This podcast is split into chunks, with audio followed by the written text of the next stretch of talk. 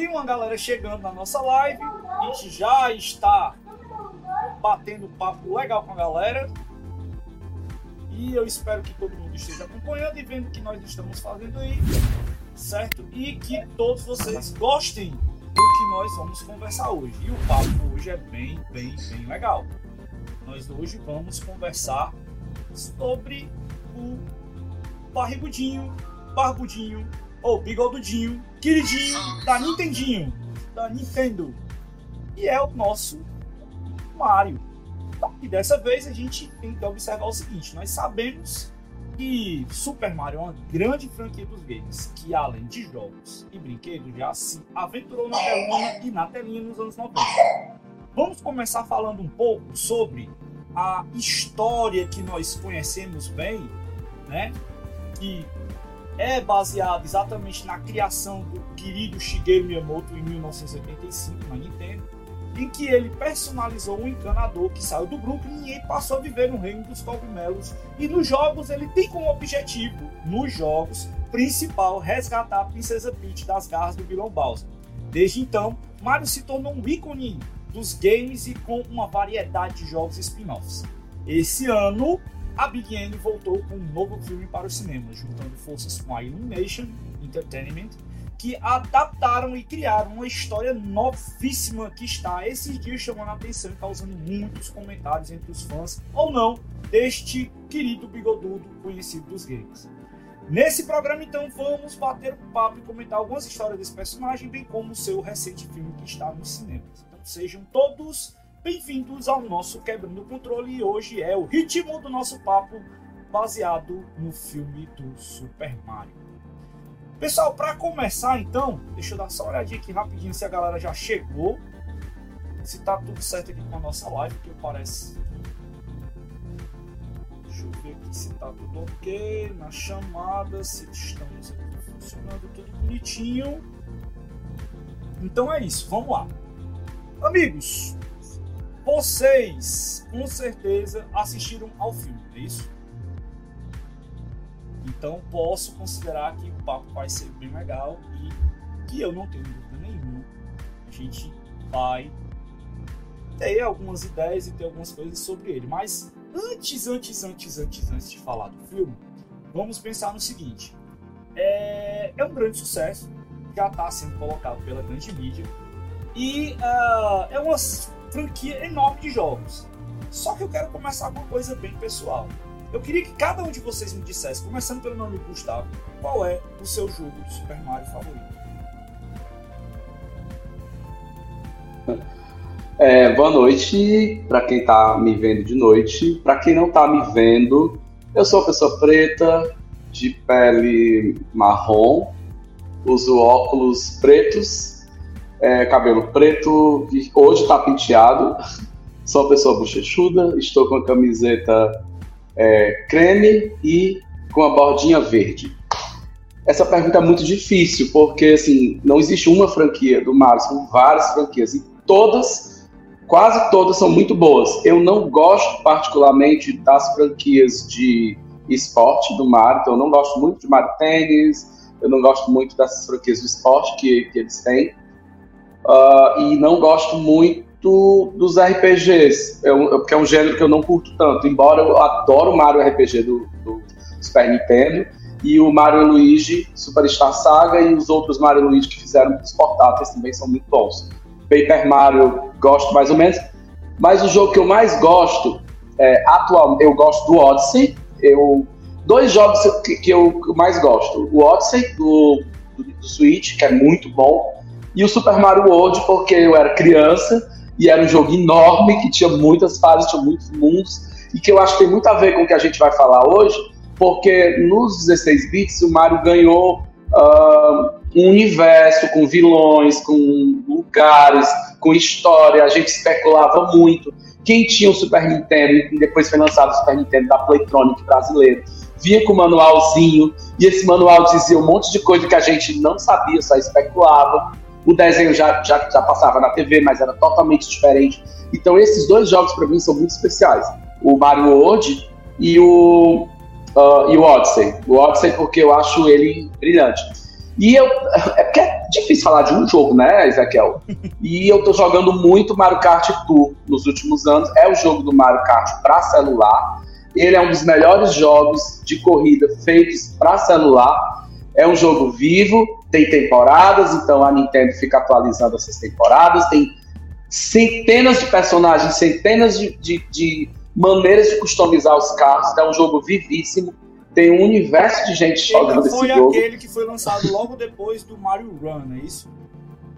É, ele foi lançado depois do Mario Run. O Mario Run não faz muito sucesso, porque ele é um jogo é, que você só tem acesso a três fases. É um jogo de plataforma, ele é muito bem feitinho, mas é um jogo curto e depois você pode competir online e tal. Mas o Mario Kart Tour não. Ele é um jogo longo. Se você quiser, todos os dias você recebe quatro novas fases na temporada. É um jogo que tem. É uma máquina de dinheiro né, da Nintendo. Então eu tô jogando muito ele ultimamente, né? Com amigos e tem um grupo de amigos que, que, que jogam comigo e tal. É, então, assim, é muito difícil dizer quais são meus jogos favoritos, mas eu vou dizer, eu vou, vou falar aqui três. Odyssey, o Mario World, porque ele tem uma memória afetiva minha é, incrível, né? Acho que de muita gente. É, foi o primeiro jogo do Mario de muita gente, não foi o meu, já tinha jogado outros, mas ele é muito marcante. E agora o Mario, o Mario é, Kart Tour, porque ele é, digamos, o meu contato do Mario hoje. Assim, a minha maneira de interagir com o Mario hoje nos videogames é, é no celular, não é no videogame. É o, o Kart Tour. E que, por incrível que pareça, muita gente não conhece, gente tá? Muita gente nem sabe que existem jogos oficiais da Nintendo no celular. É Mas se vocês quiserem jogar, comprem celulares bons. Ele não roda em qualquer celular. Ele é um jogo que exige muito do, do, do aparelho. É, o Mario Kart do eu já joguei, é sensacional. Muito bom, muito bem feito, inclusive muito bem acabado o jogo. Vamos pro PC. Meu amigo PC, e você? Mas eu, como o nosso amigo acabou de falar, eu curto Super Mario World, porque eu me lembro de eu ganhei meu Super Nintendo. A nostalgia de eu abrir a caixa e tá lá meu cartuchozinho. Aquele ali eu joguei, fiz tudo, né? Todo mundo fez tudo naquele jogo ali, né? Então, pra mim, joguei o Odyssey, joguei os outros muitos jogos, mas pra mim o melhor vai ser sempre o. Eu acho que foi porque foi o que iniciou, né? Como eu não jogava, jogava na locadora, a gente não tinha muito acesso a algumas fitas, né? Então, esse Super Mario foi o que veio no Playstation, no Playstation, é. Sonista é foda, né? Como ganhou no Super Nintendo, eu fiz tudo que tinha que fazer naquele jogo. Super Mario World, pra mim, é o melhor, até hoje. Bacana, cara. E, meu amigo Felipe, sua escolha, meu caro. Bom, eu tenho dois é, o Super Mario World também, por causa que o meu primeiro console foi o Super Nintendo. E aí a primeira vez que eu tive um videogame foi o Super Nintendo. E eu já tinha jogado ele em locadoras. Então, é, ele foi o primeiro jogo que eu zerei mesmo. E eu lembro muito de na escola a galera falar, tipo, teorias. E não, tem uma, uma fase secreta aqui, tem uma fase secreta ali, não sei o que, não sei o que. E aí as 90% das vezes era mentira. Só que aí tinha aqueles 10% que não era, e quando você fazia e dava acesso, você ficava, caramba, é verdade. Né? E o outro que, que eu quero colocar aqui é o Super Mario Bros 3. Porque saiu o, o Mario All Stars, né? Que vinha os jogos antigos do Mario, num certo remaster ali. E aí quando eu joguei o 3, eu achei ele até mais complexo do que o World, sabe? Eu lembro que na época eu até fiquei assim, como assim esse jogo é mais antigo? Não faz sentido. Tem mais roupa, tem uns cenários, tem a flauta, tem coisa secreta, não sei o que. Então, eu lembro que foi um pacto muito grande eu jogar o Mario Bros 3 depois de ter jogado o Mario o Super Mario World, né? Então eu fiquei muito feliz. Então são dois jogos que até hoje, de vez em quando eu volto para eles, eu jogo. Né? Eu, eu, eu, há alguns anos eu comprei um Super Nintendo e aí eu fechei o Mario World com tudo, com 100% e tal. Então, são dois jogos que eu gosto muito.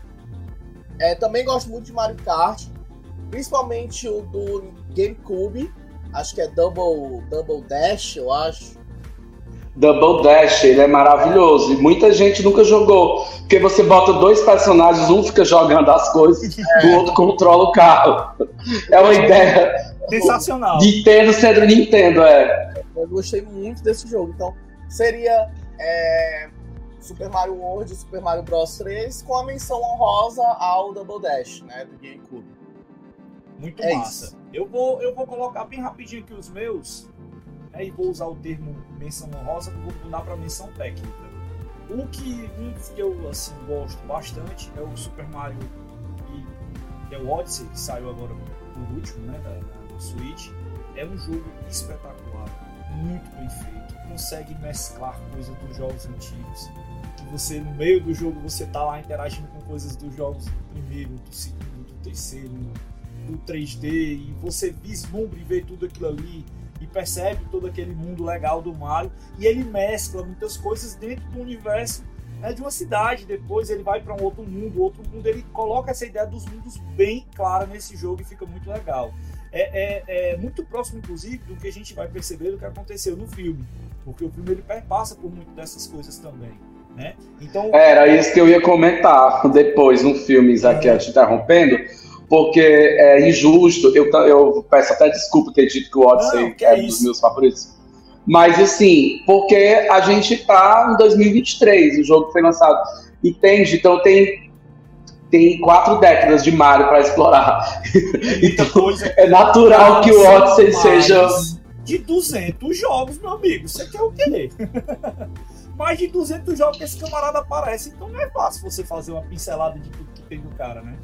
Aí o segundo seria exatamente o que o meu amigo Felipe mencionou, que é o Super Mario 3, que foi um dos primeiros que eu tive contato também, que é um jogo espetacular, super genial. E eu tenho que fazer né, uma menção honrosa, mas eu vou chamar de menção técnica, para o primeiro Super Mario. Porque o primeiro Super Mario é um primor do que diz respeito à jogabilidade. Ele foi né, um caso que é estudado, eu estudo isso com os meus alunos na faculdade, inclusive, que é a fase Super Mario 1-1. Isso é conhecidíssimo de quem desenvolve jogos. É um, um, caso que o Miyamoto ele deixou algo muito legal para quem quer entender o conceito de como você fazer um tutorial de jogo jogando. Então isso para mim é espetacular e é uma menção técnica que eu queria deixar aqui registrado também. Quer comentar, Gus? E que o bigode, o bigode não é um bigode, né? o bigode surgiu e quem estuda game sabe disso. Mas eu queria fazer uma menção é, afetiva ao Mario 1, porque é um segredo que eu vou contar aqui, que eu nunca contei para ninguém, para nenhum dos meus amigos. Foi o primeiro jogo que eu joguei na vida. Foi o Super Mario Bros. 1. É, a minha madrinha comprou um Turbo Game, Eita, veio com o cartucho do Mario. E aí eu e os meus amigos, né, os filhos da minha madrinha, uh, a gente jogou esse jogo. É, porque assim, eu conheci o Atari, eu tinha vizinhos que tinham Atari, mas eles não deixavam jogar. Eu era muito pequenininho e eu ficava vendo eles jogando, mas eu não, nunca peguei lá no, no Atari. E aí eu peguei no, no, controle do Turbo Game e aí a gente brincava dizendo quem conseguia chegar mais longe. A gente não conseguia passar da 1, 2, porque todo aquele universo era muito novo eu não sabia é, é, é, pular, coisas que são muito simples. Em 1980 e algo, era algo que pra gente que nunca tinha visto aquilo era muito difícil. E eu até dizia, gente, quando for a minha vez, eu vou pegar todas as caixas que tem um pontinho de interrogação. Só que eu não conseguia pegar todas as caixas. Então, assim, quando a gente passou, sei lá, para o segundo mundo, porque a gente vibrava, ficava quem conseguia ir mais longe. Então, assim, foi o primeiro jogo, eu tenho uma memória, é, eu tenho um carinho por esse jogo, porque foi o primeiro jogo que eu joguei e não foi no Mario All Stars, foi no, foi no Turbo Game, o cartucho lá dele. E aí eu vim conhecer o Mario 2, que é uma polêmica. Era o grandão. É, ele pegava os dois, mas ele vinha com um grandão. Só e... não me diga que era o cartucho do Super Irmãos. Não, não era. tu ele sabe era... o que é, não, Super Irmãos? Sim, mas ele era tipo. Ele só não era original porque não tinha o Nintendinho no Brasil naquela época. Uhum. Ele era original, acho que ou era da CCE ou era da Gradiente. É, ele era, mas ele era tipo original. Aí tinha história dos. que vinha, né, dos cartuchos do, do, do, do Game era o Super Irmãos. Ah, é, mas eu, eu não lembro muito da caixa. Eu lembro que ele era bem grande, tinha história de 72, 60 pinos. Tinha todo um negócio. É, e, e, foi o jogo que eu joguei. Aí o 2 e o 3 eu só vim conhecer realmente no Super Nintendo. E eu tive, Felipe, a mesma experiência que você. Eu não entendia como é que esse jogo era mais antigo, é, mas era tão bem feito na época eu não entendia que era um, uh, um remaster. ele era tão bem feito. E assim, e era o sucessor natural do, do o Mario World, é o, o sucessor natural do, do Bros 3. A história, é, aquele, aquela, né, aquela, aquele navio voador, ele continua, ele afunda e vai para o mar, lá no penúltimo mundo do Super Mario World. É, enfim, os elementos todos que estavam no 3 eles foram aperfeiçoados ou melhorados no World. E, e, é quase o mesmo jogo, um continua o outro e tá tudo bem. Mas Ezequiel foi a, o meu primeiro contato com videogame, foi Mario, então não tinha como não, não, gostar do jogo. Só fazer uma nota de correção aqui, tá? É, eu, eu comentei que o Super Irmãos era do CC, na verdade não, ele é da Gradiente do Phantom System. Beleza? Só pra não ficar a informação errada que eu não gosto disso. Ok, vamos só ver o comentário aqui da galera. Chegou o Airisu aqui assistindo a gente, deu o seu boa noite. Vamos colocar ele aqui pra gente. Boa noite pro cara, seja bem-vindo. O Ivens mandou que o Mario Kart é o melhor jogo de corrida para jogar com os amigos. Tomando uma, com certeza é melhor ainda. e nosso querido Arnaldo Arnaldo disse que a memória afetiva dos games do Mario é com Super Mario Bros 3 do NES. Concordo. Cara, ele é espetacular esse jogo. Tem, deixa eu ver se tem mais algum comentário, mais alguém chegando por aqui. Ah, tem a Eliane Ferreira, que também mandou boa noite pra gente aqui no Facebook ou no YouTube. E também o Everest Miguel, que chegou aqui mandou o seu salve pra gente. Salve, cara, seja bem-vindo aqui no nosso canal. E convido que vocês possam convidar seus amiguinhos e convidar suas amiguinhas e todos para poder assistir aqui conosco. Vamos para o segundo ponto.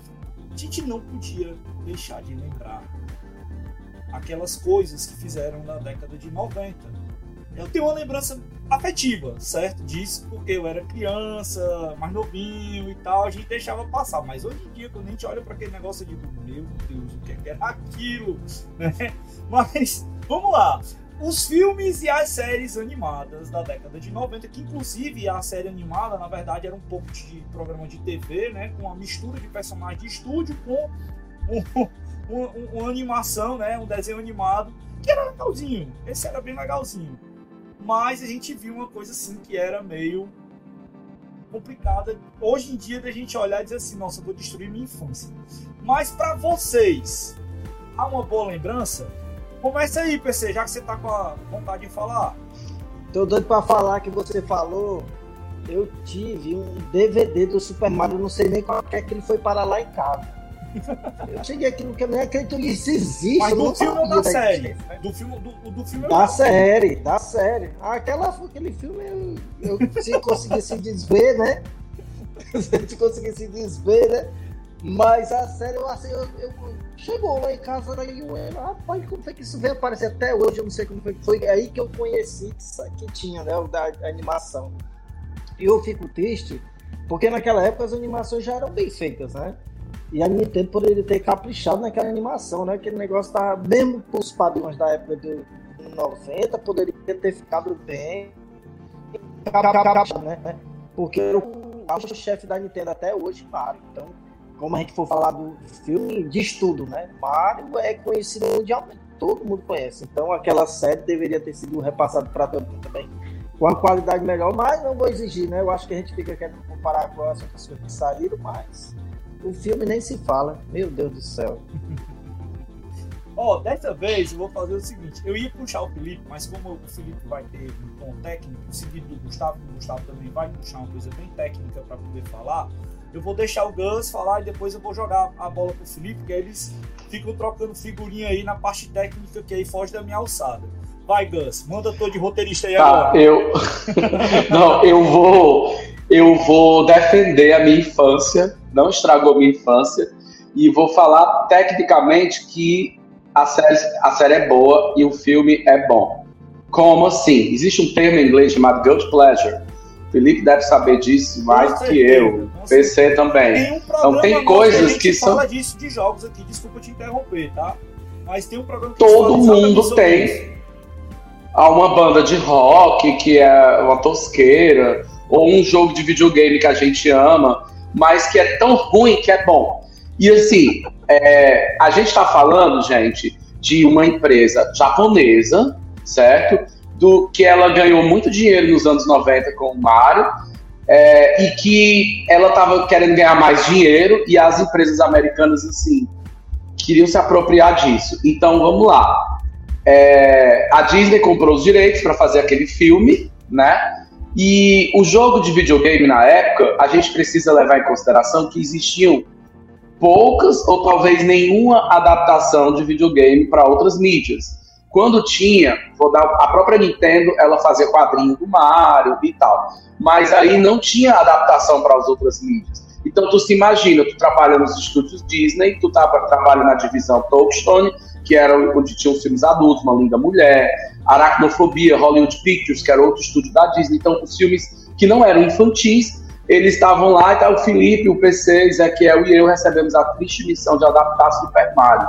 O que é Super Mario? Então, naquela época, era aquele, era um videogame, e aí eles tiveram que, do nada, criar histórias para que essas histórias fizessem sentido. Porque não é um gameplay, nem existia gameplay naquela época, transmitir na tela. É uma história, é um filme, tem que ter começo, meio fim, tem que ter mocinha, tem que ter vilão, tem que ter jornada do herói. Então vamos lá. Primeiro, é, falar do filme da Disney. É horrível, é tosco. É, os atores eram incríveis, né? Você tem ali é, Bob Hoskins, se eu não me engano, você tem o, o vilão, o Bowser. É, eles criaram ali, enfim, é, é a visão deles e isso, para quem faz cinema, para quem faz audiovisual, isso é muito comum nos Estados Unidos, é a visão daquele diretor. Se fosse, sei lá, se fosse pro, pro, pro um outro diretor, fosse pro Steven Spielberg, talvez ele tivesse feito outra coisa. Se tivesse ido. Então, assim, para aquela galera, aquela visão que eles tiveram, uma visão apocalíptica, que era uma visão que nos anos 90, de filmes de ação, de aventura, você vê que é um filme escuro, você vê que é um filme é, distópico. Você vê que eles criaram ali um universo totalmente fantasioso para justificar o, o, colocar o Super Mario ali. Então é, é, como se eles emprestassem um nome do Mario é, é, e aí a galera criou do nada. É uma missão super difícil. Aquilo podia ter sido melhor, podia. Mas por quê? Porque a nossa referência de fã do Mario de videogame era algo maior. Gente, o filme do Mortal Kombat é uma bosta. E eu adoro aquele filme, o primeiro, que tem aquela música maravilhosa, que tem o Marco Mastronelli, que é brasileiro. Uhum. O filme do Street Fighter é uma bosta também. E assim, eu gosto daquele filme, porque assim, é a visão que aquele diretor, que aquela equipe tinha naquela época. Né? Enfim, e aí hoje a gente tem uma animação que talvez seja o melhor formato para justificar o Mario. Mas não, existe, não existiria essa animação se não tivéssemos o 64, onde o Mario pôde ser visto em 360 graus, é, se não existisse é, uma série de, digamos assim, de tecnologias que permitisse que o Mario evoluísse como personagem. Na época, o Mario era uma coisa feia, em 8 bits, a musiquinha era legal, era gostosa e tal, não sei o quê. Como transformar isso num filme, no cinema? Como contar essa história? Já a animação, eu já acho mais divertida. Eu acho mais a cara do game. A animação é cartunesca. É, eu acho que passava na Xuxa ou na TV Colosso, não lembro. E era muito animado. E aí começaram dizendo, vai começar, o nome em inglês é Super Mario Super Show. E aí assim, vai começar, pessoal, o Super Show dos Irmãos Mario. Tem o rap do Mario, que era super divertido. É, tinha é, aquele cenário, é, o live action, que depois iCarly é muito parecido. Vários outros programas vieram, que é aquela brincadeira, aquele humor, aquela sagacidade de o Mário gostar de pizza. Gente, ninguém sabia o que, é que o Mário comia. O Mário comia cogumelo, ninguém sabe se ele come ou se ele toca e fica. Ninguém sabe. Tiveram que criar essa história. Não, o Mário é italiano, ele come pizza, ele fala italiano. como é que é a relação dele com o irmão? É, criaram isso também. E aí, quando começa o desenho, porque é, são dois segmentos, o live action e o desenho. Quando começa o desenho, é baseado no Super Mario Bros. 2, que no acidente é Super Mario Bros. 2. Então, a, a, dublagem veio toda louca. O Bowser é Copa. E até hoje as pessoas assistem o filme do Mario no cinema chamando Bowser de Copa. É, tem os personagens que só apareceram em um jogo sabe? Na verdade, E- o nome era Rei Copa. Rei Copa, isso. Isso. E assim, que ele é o rei dos, do- do- dos Copas e tal. Mas enfim, é, era muito mais parecido com o jogo, porque era um desenho animado, então o jogo é animado, é colorido. A trilha sonora, é, a vilania do, do, do Bowser, que foi herdada no filme. Ele manda o- os, os, os Shy Guys lá lamber os pés dele, lamba meus pés. Ele era um vilão cômico, mas ele era um vilão, ele metia medo e tal, não sei o quê. Mas era agradabilíssimo, porque nós amamos o Bowser. É um vilão que a gente ama, é igual o, o, o, o, o Luke Skywalker e o pai dele lá, o Darth Vader. A gente ama o Darth Vader, sabe? Então, assim, o desenho, para aquela época, para aquele, pra aquela realidade, porque, gente, não existia Megamente, não existia Madagascar, não existia Shrek, não existia Frozen. Então, no finalzinho dos anos Nintendo. 80. É, pois é, mas entenda que, que a gente não cobrava realismo naquela época. É, a gente tinha um certo realismo, por exemplo, no Super Amigos, na Caverna do Dragão, nos Thundercats, mas assim, a gente não cobrava realismo, a gente vivia de fantasia naquela época. Era normal, era, era a estética do, do cinema, de Hollywood naquela época, era muito voltada pro, pro, pro fantasioso. É tosco, é feio, a gente olha para trás. Talvez se tivesse feito pela Toei Animation lá no Japão, a gente teria uma animação mais é, divertida, mas seria um outro caminho. Eu acho covardia a gente ficar comparando, sabe? Então, assim, defendo, gosto, é, é trash, é trash, mas era o que foi feito naquele momento. Foi o que fizeram para divertir a gente naquele momento. E vai lá, eu gostei, eu torci, eu ficava feliz. Eu, eu sabia que o Mario morava em Nova York e o- tudo que eu sei de Mario, até esse filme que foi feito agora, que eu sabia, veio dessas referências que eram fora do videogame. E depois que a gente começou a perceber que não, que existe a Yoshi Island, que em algum momento da história do canon o, o Yoshi teve contato com o Mario bebê. Que, que- então toda, todo jogo a Nintendo inventava uma história louca, diferente, os multiversos do Mario, e a gente só aceitava. Porque era, é o que a gente tinha. Até um dia desse, no Odyssey, quando ela lançou o Odyssey, ela disse: o Mario não é encanador. O Mario é o que ele quiser, sei lá. E, e a gente aceitava. Então, é, eu bato palma pra galera que teve essa coragem de fazer isso. É, é o que foi feito pra época, é tosco, mas, gente, é um registro, é um retrato daquela época. É a mesma coisa eu olhar pro, pro Zezé de Camargo hoje e tá lá, de mullet do passado, sei lá. As roupas que a Xuxa usava, é, sei lá, o filme O Homem dos anos 90 e dos anos 80 era um homem sarado com uma faca amarrado aqui, o, o Stallone, hoje o filme de ação é um John Wick, entendeu? Já o cara é elegante, tem um terno, enfim, é a estética de um momento, é um registro de um momento, de uma era que, que tá lá. E a gente pode olhar no museu ou no DVD que PC não sabe como chegou na casa dele, algum doente levou e tal.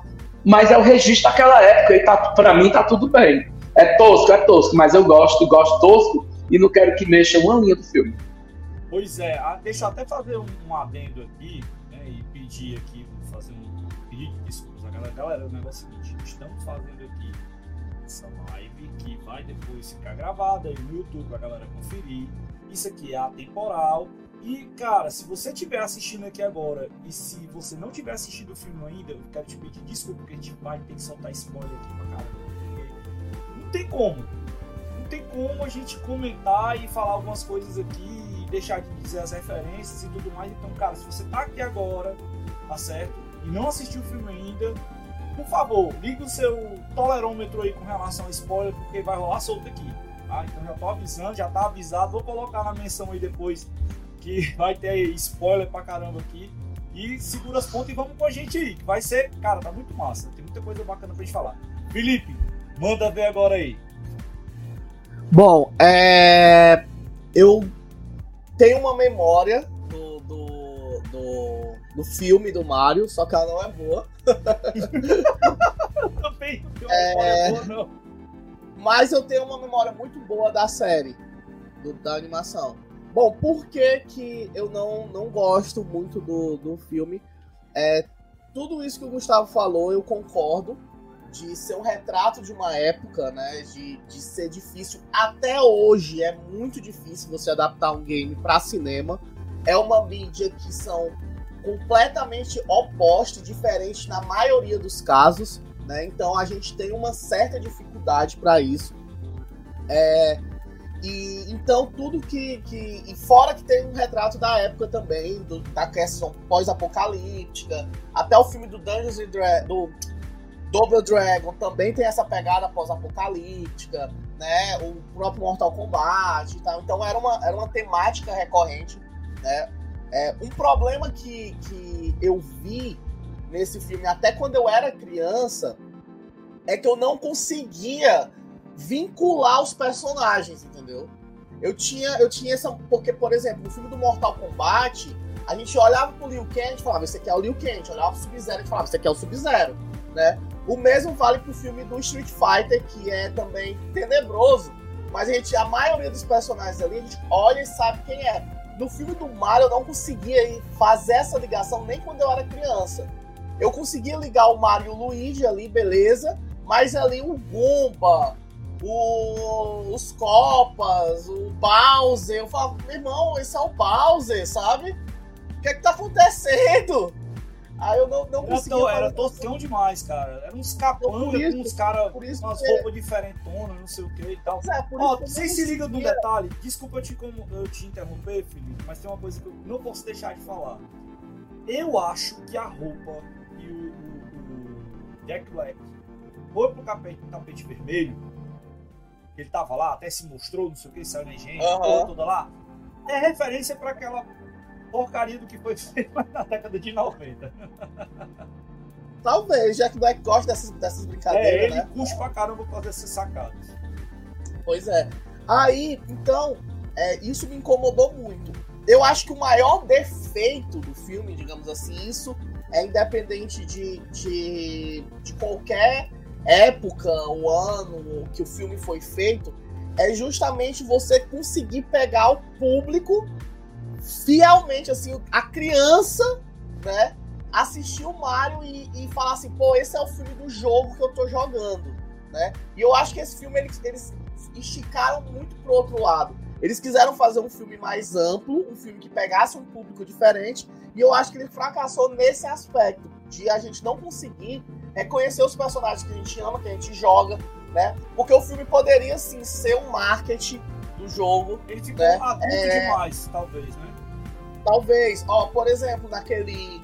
O gênio do videogame, por exemplo, é um marketing do caramba dos jogos da Nintendo, dos jogos do Nintendinho. O campeonato né? da Nintendo, viu? O campeonato da Nintendo. É. Então, é, já tinham filmes que eles já tinham essa pegada. Não, ó, a gente pode vender, então vamos utilizar isso aqui de uma forma e não foi o que aconteceu no, no filme, né? Então a minha memória não é muito boa por causa disso, né? Porque eu, eu ficava tentando pescar personagem, não conseguia, né? Por mais que eu sempre gostei muito do, do John Leguiano, que é o cara que faz o Luigi. Até hoje eu gosto muito dele, adorei ter visto eles no Ele mandou bomba no filme, né? Pois é. Ele tá ótimo no menu. É um filme é, de terror atual muito bom. Ele é incrível, ele é incrível. Gosto, gosto muito dele, então é, teve isso. Agora, o desenho eu já conseguia sentir isso. O, a animação, até quando eles não estavam em animação ainda, quando eles ainda eram live action. Eu já olhava pro Mario ali live action, pro Luigi, eu falava, esse é o Mario, esse é o Luigi. Eles vão entrar no cano e vai começar o desenho. Entendeu? Então eu já conseguia fazer essa ligação. E essa parte do live action também é uma, é uma coisa muito datada, né? Tinha muitas séries, muitos desenhos que começavam em live action, depois viravam animação. Aquelas risadinhas de fundo, típica de coisa de comédia americana, nossa. Pois é, então tinha muito isso. E do Mario eu achava interessante porque tinha uma trama antes, curtinha, eles iam pro mundo dos cogumelos, tinham a animação, e quando terminava, eles voltavam e concluíam aquela trama do início. E às vezes vinham gente famosa, tipo, apareceu a Elvira, uhum. tem um episódio que aparece a Elvira. E eram coisas assim, bem, bem cult da época. É, era, era, um show, é. era um programa. É porque aqui no Brasil a gente não, tem, não tinha, só com a TV a cabo que veio a cultura de, por exemplo, os desenhos animados dos Estados Unidos, Flintstones, ele tem um horário, sete horas da noite começa os Flintstones. Aqui não, ele passava na Xuxa, entendeu? Então o programa do Mario era um show, era um programa independente, separado, que, que tinha live action de um segmento do desenho. E tinha entrevista, ou uma banda, ou uma, né, uma atriz, enfim. Era um show, de, de fato. É, então isso me deixava muito feliz. Eu realmente gostava do, da animação. É, eu tenho só memórias boas assim da animação. Talvez se eu assistir agora, eu ache tosco e tal. Mas era um desenho que eu gostava muito. Simplesmente porque eu conseguia ligar o jogo. Então quando eu assistia a animação, eu chegava, ah, é aquele inimigo, ah, é aquele lugar. Ah, ele tá fazendo aquilo, entendeu? Ah, esse é o Mario, esse é o Luigi. Por mais que o, que o Bowser ali esteja meio diferente, meio que dava para saber que era o Bowser, né? Uhum. Então, é, eu tenho, eu tenho essa, essa memória muito boa da, da, da série e eu fiquei muito feliz de ver que isso foi referenciado no novo filme, né? É, a, o rap do Mario, que era a abertura da série, toca no filme. Exatamente. Então isso pra mim foi uma, foi uma saída muito, muito interessante, muito divertida, né? O cenário então, da casa dele Olha, são algumas coisas ali da casa dele, você percebe que tinha algumas menções, algumas referências do, do, do, da, do, live, do live action da, da, da série. Vocês não acham, ou você não acha, Felipe, que você está falando uma coisa que é bem interessante, que era um game, aí fizeram uma adaptação, né, para televisão, que é a série, que é o desenho, e tinha então é, o desenho eu reconheço que ele é muito mais próximo do universo do game, porque tinha música, tinha som, e, e aí você cria uma conexão também, tinham as cores. E eu acredito que quando o desenho saiu, não, tinha um jogo, não existia jogo 3D do Mario. Eu acredito que o primeiro jogo 3D do Mario foi o Mario RPG, é, da Square com a Nintendo lá, e depois veio o Mario 64. Eu não duvido que as referências visuais que vieram depois em 3D, como o próprio Bowser, lá no 64, você tem que puxar pelo rabo, jogar, tenha vindo do desenho, entendeu? Porque também teve um outro jogo do Mario que foi pro CDI, da Philips, que tinha os desenhos que eram muito parecidos com os desenhos é, que eram da série, né, os desenhos da série. Então, eu acho que um, é, retroalimentou. Sai do videogame, vai pro desenho, do desenho volta pro game, porque cria-se esse, talvez esse universo. E o cânone é, rejeita o filme do Mario por motivos óbvios. Ei, cara, e eu acho que a gente vai ver isso de novo acontecendo agora. Eu acho que os novos jogos vão ser influenciados pelo filme, né? E os próximos filmes vão ser influenciados pelos jogos. Eu acho que isso vai acontecer novamente. E é, é bem lembrado esse jogo aí do, do Philips que ele realmente usava as mesmas animações até, até o mesmo traço. É parecido com, o do desenho, né? Então, realmente, eu acho que isso aconteceu e eu acho que isso vai acontecer de novo agora de uma forma até mais clara. A comunidade está comentando e pedindo forma... isso. Né?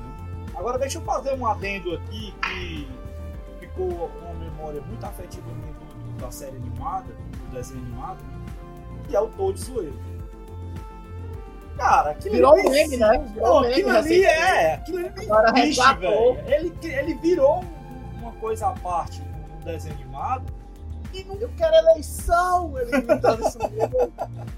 É, eu, eu acho que é, é, muito difícil, né? Felipe falou, ou foi o eu não lembro. É muito difícil adaptar games, né? E se você parar para pensar, o Luigi e o Mario era a mesma coisa. Eles só tinham uma cor diferente no game, inicialmente.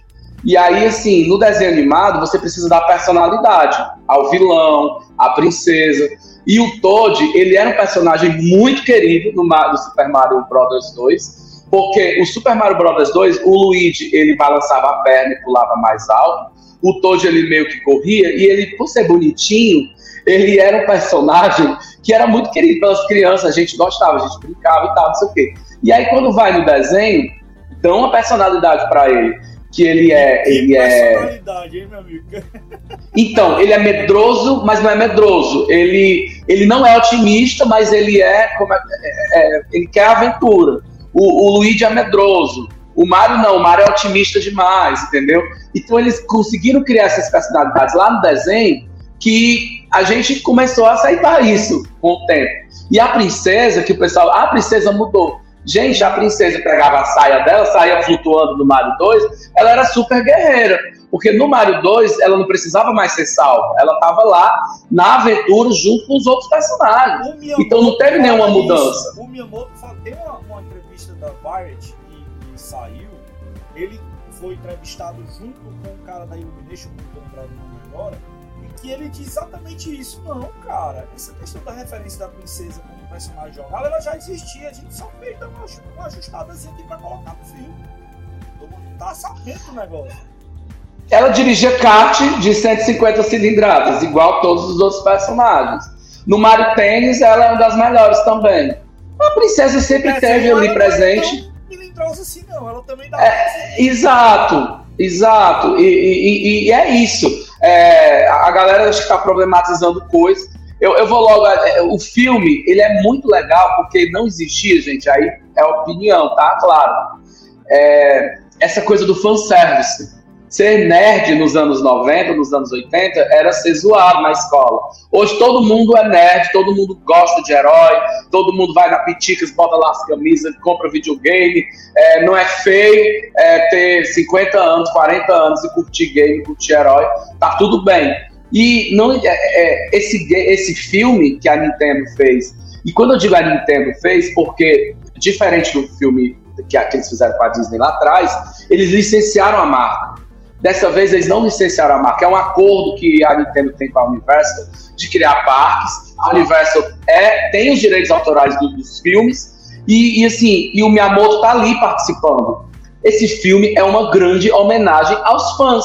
É uma grande homenagem a quem joga o Mario. Então, assim, não tem como o filme ser ruim. Porque o filme. E assim, ah, é fanservice pra legal. É legal, sim eu sou fã e eu quero ser homenageado, eu quero ser mimado, eu quero que todas as referências possíveis estejam ali, eu quero que é, eu quero rir, eu quero lembrar, eu quero ficar dando pause quando o jogo, quando o filme sair é, no Netflix da vida, é, em algum serviço, para ficar vendo o easter egg, tá todo mundo desesperado pelos easter eggs, e é isso, é o que faz o filme ser legal. O filme tem que ser legal para mim, que joguei o jogo na minha infância, e tem que ser legal para os filhos do PC, que tem três anos, entendeu?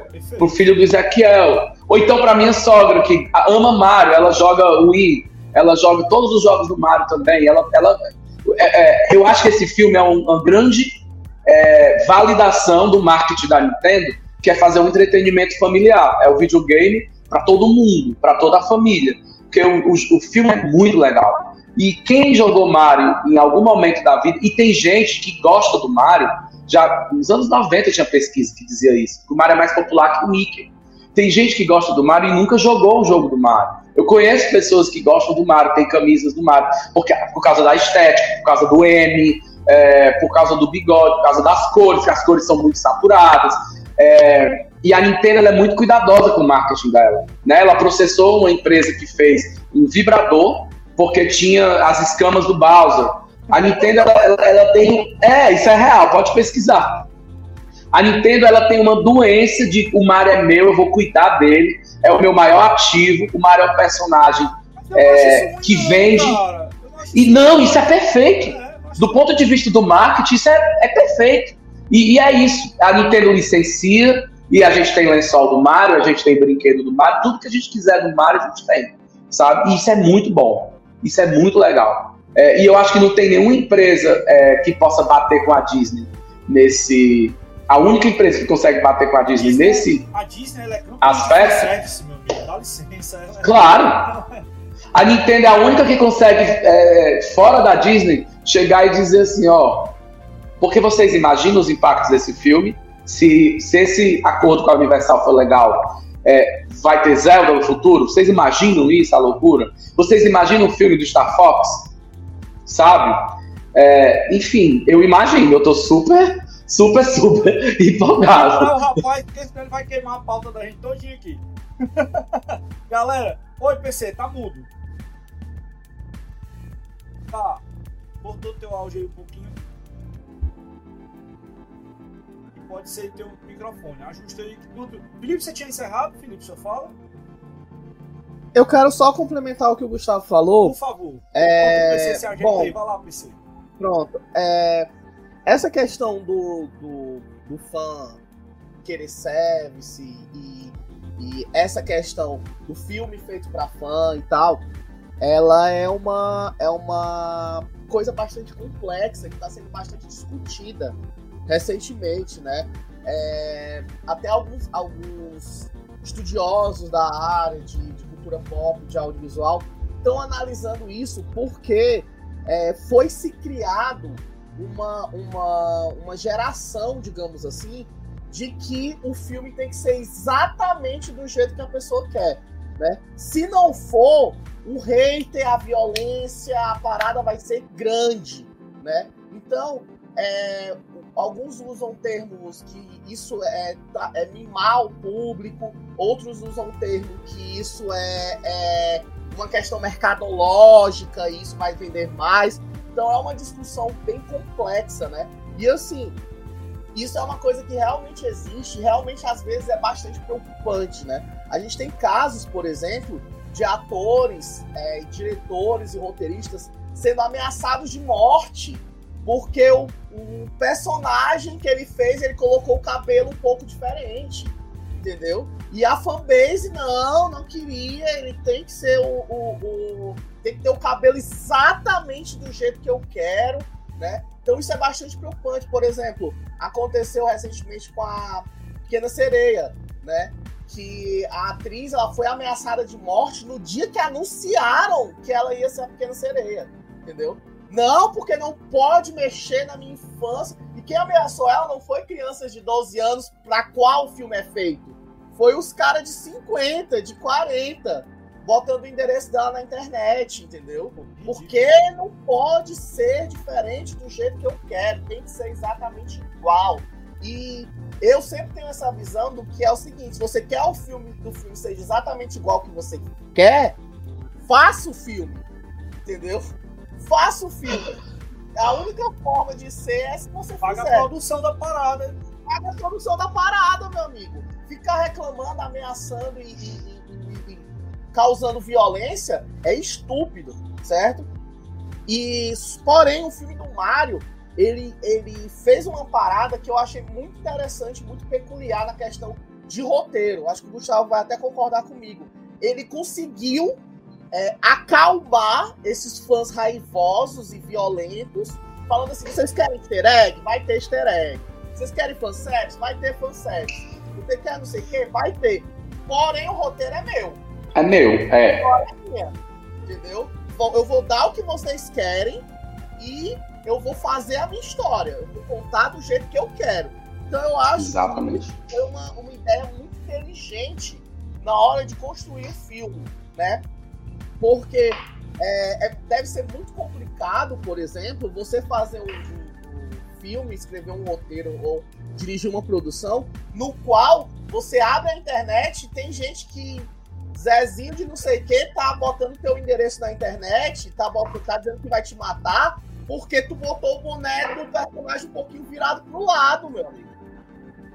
E isso acontece, isso é uma questão muito perigosa, a ponto de produções ser totalmente estragadas por causa disso. Quadrão Suicida é um exemplo de um filme que ele começou com uma ideia e o estúdio falou: não, mas espera aí, os fãs querem que o filme seja colorido bota colorida. O diretor, não, então demite o diretor, bota outro. Não, foi bom. Não, mas o anterior. É, aquele outro, aquele outro foi um fiasco. Pois é. E tinha o Will Não. Smith, hein? Pois é. Aí, tipo, não, tem que ser engraçado, porque os filmes da Marvel são engraçados. Não, pô, mas Esquadrão Suicida ele é um quadro mais sério, mais denso, mais violento, porque ele é voltado pro Não, tem que ser colorido, bota cor. Ah, mas eu não quero, demite outro diretor. Aí coloca outro cara. E aí nessa brincadeira a gente teve aquela bomba, né? Então, é, é muito, muito preocupante essa, essa certa. É, esse mimo que os estúdios tanto se Sim. preocupam com os fãs, porque isso acaba afetando artisticamente e culturalmente a sociedade. Mas Porque vai Sim. chegar um ponto. se liga que essa preocupação é uma só, chapa. Eles querem se preocupar com quem paga. Pois é. Aí- Não necessariamente. É, é, é, Felipe está trazendo uma discussão que ela, é- ela é incrível, ela é necessária. É, porque não, não, não, não é só o dinheiro, né? É, é uma discussão sobre o futuro da arte. Eu falo isso porque eu, eu já vi muitas discussões aqui no Quebrando o Controle da galera meter o pau em jogo, ah, porque é assim, não é assado. Amigo, não compra, não joga, sabe? E estão lá jogando, estão lá reclamam. E, e, e aí, é, é, eu vou falar tecnicamente do roteiro desse filme, porque eu vi muitas críticas de pessoas que. Eu vou fazer uma comparação bem esdrúxula, tá, gente? Me permitam. Daquele filme que ganhou vários Oscars, é, na, é, tudo em todo lugar ao não, mesmo cara, tempo. Eu nunca sei dizer o nome desse filme. Eu não consegui entender isso até hoje ainda. Pera, eu vou fazer a comparação. É, muita gente que criticava esse filme e dizia que o filme era ruim, que não conseguiu assistir, que não entendeu, papapá, papá. Isso aí, é, eu tô falando da minha bolha, claro. É, a galera da minha bolha, a galera que trabalha com cultura como eu, a galera que tá. amou, né? A galera indie, cuti-cuti bacaninha, amou. Mas tem uma galera que não entendeu por quê? Esses conceitos de metaverso, essa rapidez, essa ironia, esse sarcasmo, ele não é fácil. Ele não é para iniciantes. E aí eu não tô querendo desrespeitar nem ser pedante. É, o, que, aí, o que é que o Mário fez? É, eu vi muita gente criticar o Mário, eu vi Isabela Boscov, aí fui lá no PH, fui em vários lugares e tal, e vi muitos elogios ao filme, mas a maior crítica é que o roteiro é muito rápido. e aí eu disse, o roteiro é muito rápido porque é uma história muito difícil de ser adaptada, a gente chegou aqui nesse consenso que é difícil adaptar, qualquer videogame é difícil. E, e aí, é, para um filme de uma hora e meia, duas horas, e, mas eles, para quem estuda roteiro, precisa entender que os personagens estão lá, os problemas estão lá, a jornada do herói estão lá, as complexidades de cada personagem. Bowser quer casar com a princesa, o Mario e o Luigi são rejeitados dentro de casa, porque os outros irmãos são legais, mas eles são losers, é, e eles querem ser herói em algum lugar, eles querem mostrar para a família que eles são bacana. Então, assim, o, o, o, o Toad é, é super. Né, é, é, zoeira, é, bem brasileiro ele. E, e aí tá, tá, muito claro ali no, no roteiro para onde os personagens precisam ir é, e, e, e, como eles são, sabe? Quais são os desafios que ele tem. É, tem muito Deus Ex Machina no filme, precisa existir isso é, para que o filme seja legal, a jornada do herói, é, um, é, em que momento o Mario tá lá no Brooklyn, chega no reino do cogumelo e, e, ele solta fogo pela mão? Não, isso tem que ser justificado. Tá perfeito. O, o roteiro do filme, tecnicamente, é perfeito, mas é muito rápido. E aí eu fiquei pensando, essa galera que tá criticando que tá muito rápido, é uma galera que não jogou os jogos do Mario. A geração atual, ela quer coisa rápida, ela não, quer muita lenga-lenga, não pode demorar muito. Outra coisa, a gente está na geração do gameplay, a gente está numa geração que não existia nos anos 80, que a gente para duas horas da nossa vida para ficar vendo outra pessoa jogar videogame é, na nossa, lá no YouTube. A gente via isso na locadora, né, quando a gente era criança. E aí o que acontece? Tem muitas cenas que parecem videogame. Lógico, o filme é baseado em videogames. Então tem cenas de ação do Mario Kart, tem uma cena final que parece um jogo, que eu disse assim, caralho, se a Nintendo botar essa fase em um possível jogo baseado no filme, vai ser a melhor fase. É isso. O filme, ele, ele, ele, ele é difícil. Quando eu digo difícil, no sentido de quem é iniciado no mundo do Mario ou minimamente conhece o mundo dos games, vai entender essa lógica, essa rapidez é, e, e, de como o roteiro se desenvolve. É, talvez uma pessoa que nunca se interessa, que está acostumada a ver os filmes do MUBI, filme iraniano, sei lá, não vai entender muito que esse é um filme pop, é um filme baseado em game, é um filme que tem uma base de fãs, que tem uma, milhões de referências. Eles foram corajosos é, em fazer esse roteiro, acho que o Felipe falou muito bem na era onde todo mundo reclama de tudo, eles assumiram para si essa responsabilidade e é, o filme é legal exatamente por isso, porque ele consegue fazer esse atendimento. o roteiro é perfeito. Foi uma das maiores críticas que eu vi do filme, é, foi essa. É, eu não acho que o, filme, o roteiro deixou muitas amarras, porque não dá para explicar tudo. É, como é que a princesa foi parar ali? É, meu companheiro estava assistindo o filme comigo na hora e disse assim: por que, que ela é princesa e não rainha? Sabe? E aí. claro, ficou bem claro no filme. Exatamente. Não, é, fi- Ficou, não. Ela, ela veio e chegou lá no mundo e foi adotada pelos E sim, que eu acho que isso aí pode ser explorado até em outro filme, um Exato, filme de origem. Exato. Sabe? Mas assim, por que, que ela é princesa e não rainha? Tinha outra humana na- lá? Não tinha. Sabe? O, o Bowser não deixa ela ser. Ó, você pode ser princesa, rainha não, sei lá. Enfim, então. Mas mesmo assim, o filme é muito redondo. E o filme é muito redondo, ele é um filme pra família. Eu falei pro Ezequiel que eu, eu me incomodei só com umas poucas cenas de tortura, que eu não gosto. Porque- É, e eu esperava, vou ser bem sincero com vocês, quando eu soube que a Nintendo ia fazer um filme, eu disse: não vou ver, esse filme é ruim, esse filme não vai ser legal, esse filme é um caça-níquel. É um caça-níquel. Eu eu não tenho coragem de ver, é feito pela Illumination. É, Minions é legal? É. É obra-prima? Não. É um filme que vai ser farofa, mas é uma farofa gostosa, é uma farofa bem temperada, é uma farofa com, com, com boas verduras, com, com, sei lá, farinha do MST. Ela é uma farofa de primeira. Ela farofa, não é farofa que a gente, que a gente compra e não tem gosto de nada, entendeu? É uma farofa bem feita. E olha que eu tô chatíssimo pra filme ultimamente. Eu amei o filme do Mario. Eu Não é só porque eu sou fã, ele é muito bom. aqui rapidinho. PC, dá um oi aí, vê se seu som voltou. Cara, não. Ainda não tá legal. Então eu vou, vou con- concluir aqui. É Ah, censura. tá com a- É não, cara. Pelo amor de Deus, é não. Ei, Não deixa, tá ele, saindo deixa ele nada, mexer. PC. É, o teu som tá desligado. é, tá. É, o eu tô vendo. Complicado, é.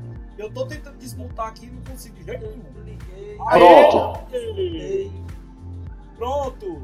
Voltou? Show. Eu tinha ligado, desligado, ligado de novo. E não mexa mais É muito, não porque mexa, não mexa, não mexa, não né? mexa. Infelizmente. Vai, Felipe, conclui, que agora um voltou.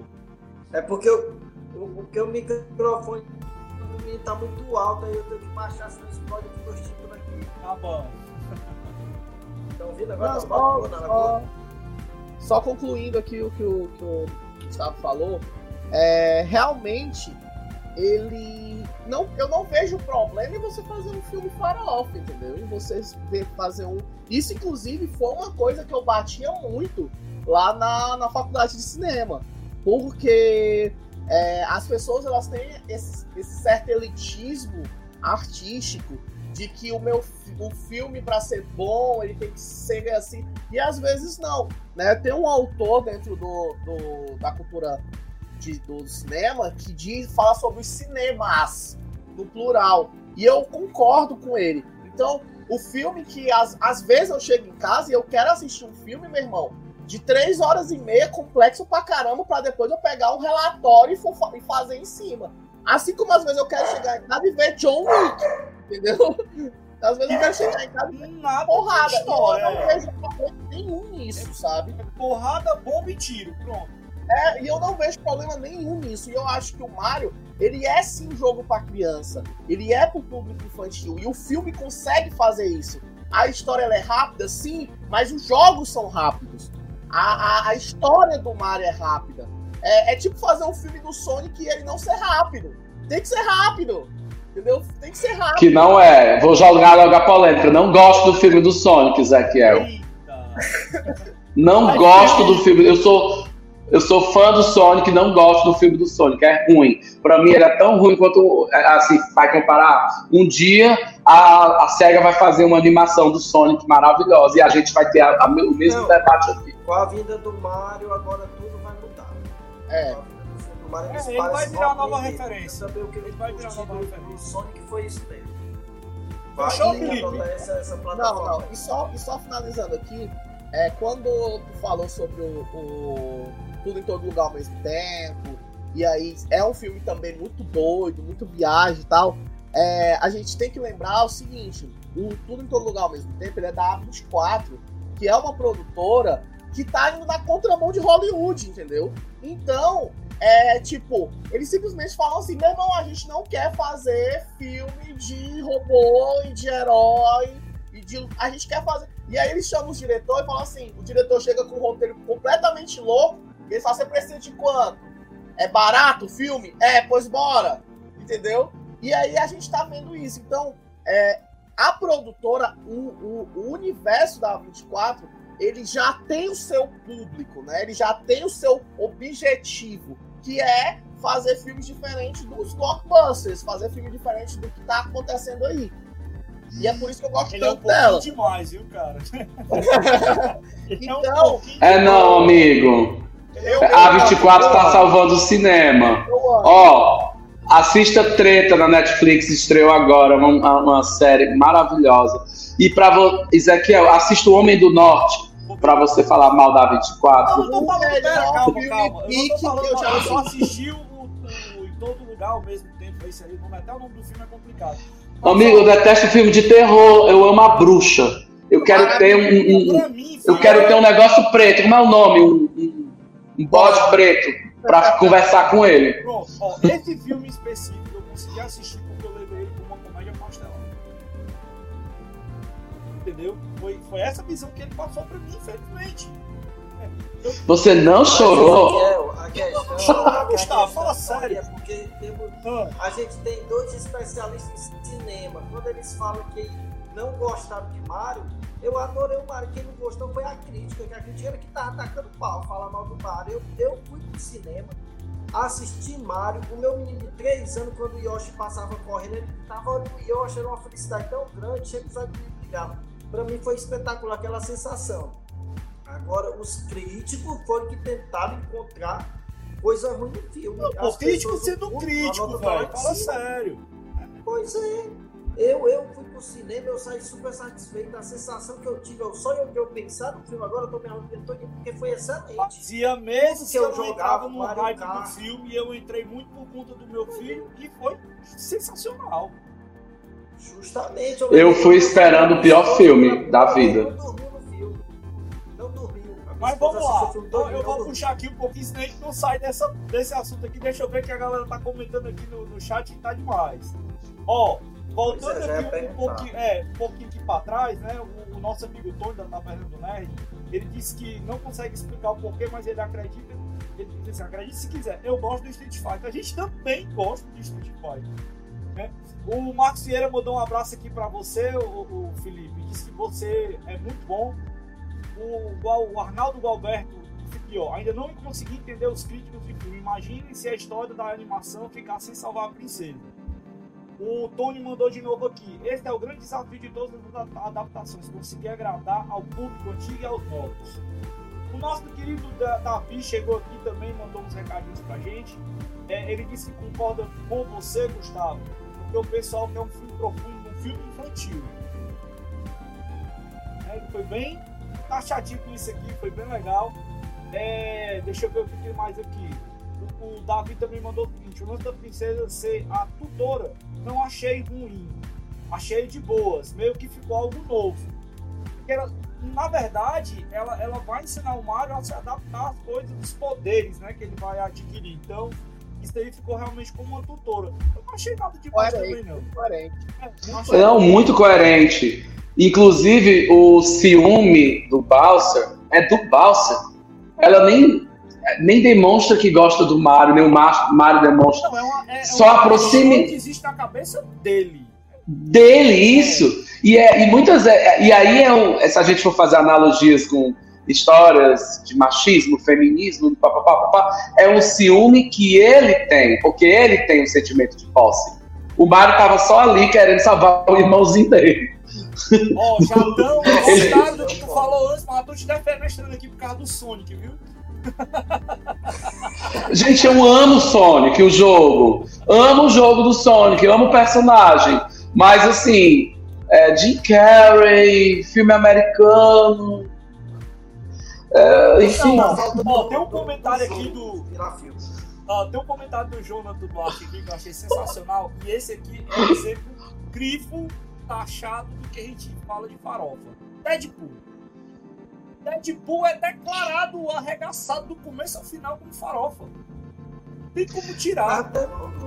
Gente, não tem problema. Tem dia que a gente quer comer no restaurante francês e pagar 200 reais por cabeça, mas sem a sobremesa e ainda 300 do vinho para impressionar alguém. Tem dias que a gente quer comer carne de lata. E pode ser muito bom comer carne de lata. E, e não tem nenhum problema. É, como eu falei, o filme é farofa, ele se propõe a ser farofa, e o público que vai assistir tem que se propor a assistir o filme do Mario. Não, se quer assistir filme, vai pro MUBI. Assiste lá Holy Spiders, maravilhoso. Assiste lá é, Triângulo da Tristeza na, na Amazon, sei lá, assiste lá outro filme. É, filme do Mario, filme do Mario, tá tudo bem. Ó, oh, e o Ives aqui na, na Twitch diz o seguinte: filme antigo do Mario que o Mario não pula. KKK. ah, gente, mas vamos lá, ó. Hoje em dia o marketing do Mario tá tão bem feito que quem vai nos parques do Mario que tem na Califórnia, inaugurou agora, tem lá no Japão e já já vai ter na Flórida, o povo, o pessoal vai ficar louco. É, você recebe uma pulseira, né? E você pula embaixo do negócio é e é, acende a luzinha. Quem sabe disso viu que no filme o Mario não coloca a cabeça na caixa, é com a mão. Mas ó, se você olhar no primeiro jogo, ele já, a, a mãozinha dele tá aqui, ó. Primeiro joguinho é difícil lá. de ver. É, é, era 8-bit. É igual o Yoshi, a gente sempre achava que ele batia na cabeça do Yoshi, ele aponta. ele só pode apontar que ele maltratava o Yoshi e tal, Nossa. enfim. uma, uma, coisa engraçada aqui, ah. aqui ó, rapidão. É, eu, eu assisti o filme antes da, da estreia, né? Eu assisti sessão especial. Quando eu saí do cinema, eu falei assim, meu irmão, não tem perigo desse filme não dar dinheiro. Aí o pessoal começou a me perguntar, não, por quê? Eu falei, gente, pelo amor de Deus, olha esse filme. Aí, dito e feito, o filme já se pagou aí e tal. E já então, tá colocado aí entre altas bilheterias e altas... Pois é, não tem. Ele é um filme redondinho pra a intenção dele. Eu acho que foi muito bem sucedido, sabe? Quando eu saí do cinema, eu assim, eu, cara, se esse filme não der dinheiro, eu tô muito errado na minha vida. eu não sei o que eu falo. Ainda bem que eu estou certo.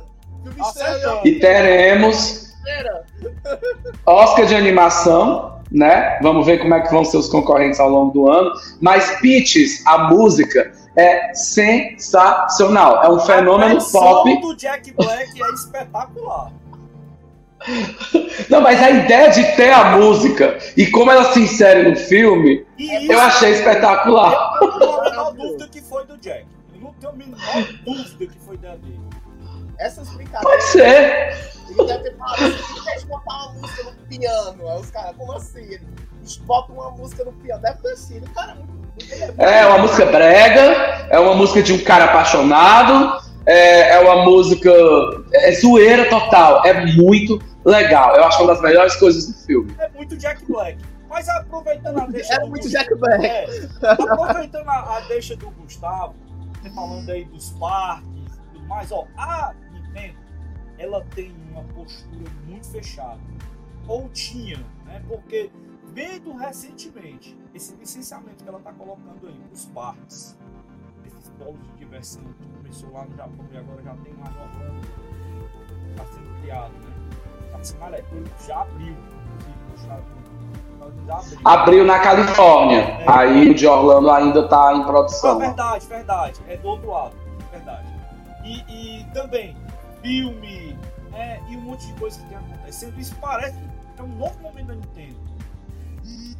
Que a gente que ela era muito fechada, mas a gente voltar para trás um pouquinho aqui, a gente vai se lembrar também de outra coisa que o Gustavo falou, que foi exatamente dos jogos no celular. Alguns anos atrás, ninguém, em sã consciência, imaginaria que a Nintendo ia colocar um jogo no celular. Entendeu? Então você percebe que os caras parecem que estão começando a ver algumas coisas diferentes e estão acertando estão fazendo coisas legais. E que tava tirando aquela Nintendo daquele papel coadjuvante dela muito tempo que tem acontecido e tem colocado ela de referência de novo. Entendeu? Num lugar que é bem merecido. A gente não pode desmerecer a Nintendo no mercado de games de jeito nenhum, porque a história dela se confunde com a história dos games, isso é inegável. Apesar de ter passado muitos anos como coadjuvante, a gente sabe disso na questão da venda, dos jogos e tudo mais, né? Mas ela sempre teve seu cantinho no coração de quem joga videogame. Isso é fato. Agora, será que ela está vendo esse momento, sentindo isso e ela pensa em explorar novas formas nesse mercado de entretenimento? O que, é que vocês acham? Então, deixa eu tentar ver se o PC consegue falar um pouquinho agora. Vai, PC. Pronto, agora vocês estão me ouvindo aí, minha voz melodiosa. Sim, manda ver. Então, e quase com a melhorando. Pois é.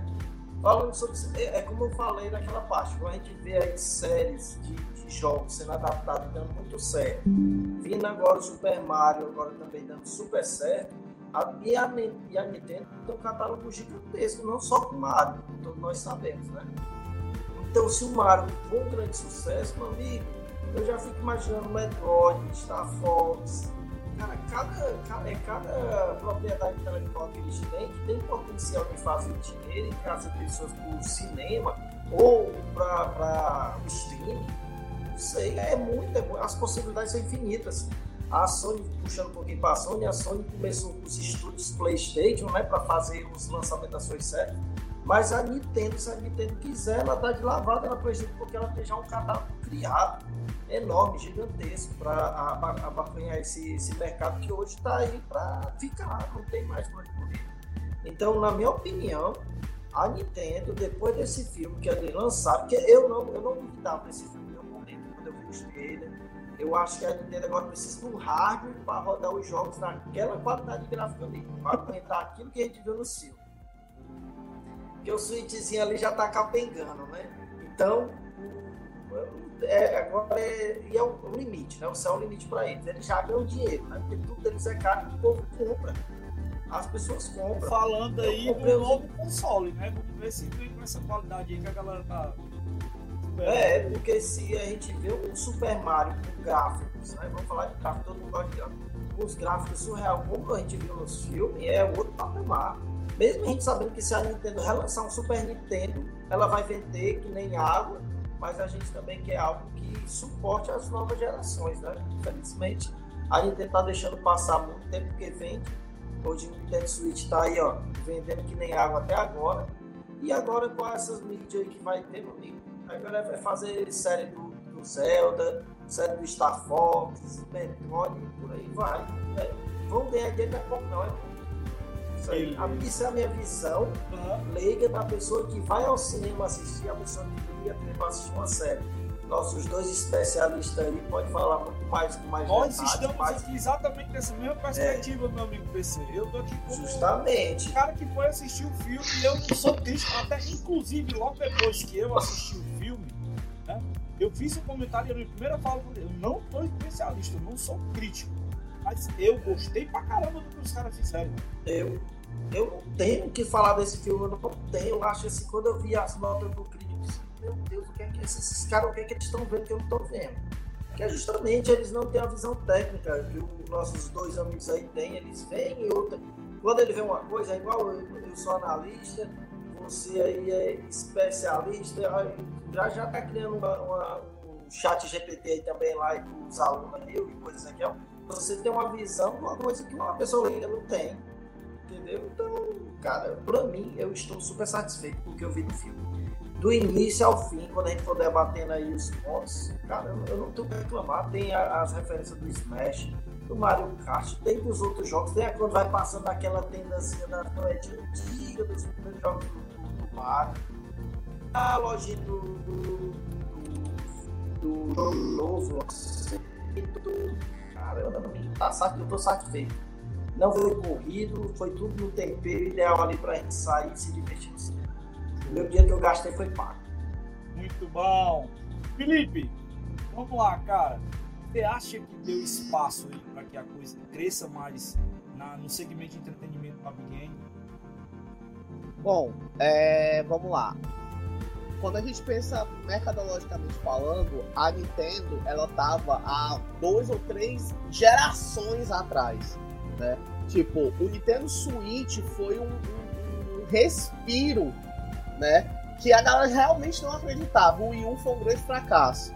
Né? Então, a gente, a gente sempre tem a, a Nintendo, é sempre aquela parada, é a Sony, a Microsoft e depois a galera pensa na Nintendo. E eu tô falando da geração mais nova, não tô falando da gente que cresceu jogando, né? Mas tô falando da geração mais nova. E isso tá muito por causa de uma política é, tradicionalista e muito fechada da Nintendo.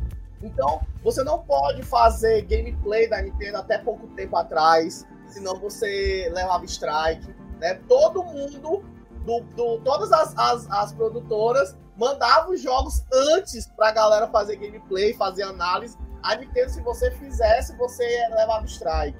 Né? Então, é, isso já causou uma grande polêmica. É, os, os, direitos autorais não saíam da Nintendo em hipótese nenhuma. Você não tinha tantos materiais de outras marcas e esse tipo de coisa. É, tem até coisas, por exemplo, eu lembro que, que a galera falou sobre, sobre Pokémon, né? E aí eles falaram assim: não, agora vai ter modo online no Pokémon, coisa que já era para ter tido há 25 anos atrás, sabe? Esse tipo de coisa. Então, a Nintendo ela sempre foi conhecida por ficar um, pra, um passo atrás devido àquela política do nós vamos vender para o Japão, a gente tem o nosso público, quem compra Nintendo sempre vai comprar, então independente disso, a gente vai continuar ganhando dinheiro e tal.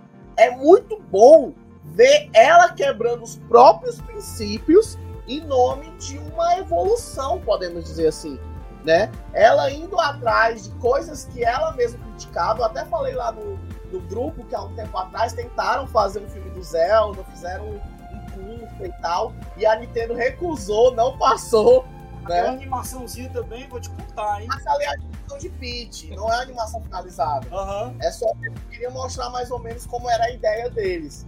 E aí, é... então a gente tem toda essa parada e a gente vendo que agora a Nintendo falou assim, não, e se a gente for para outro para outra mídia, coisa que as outras já estão fazendo, ó.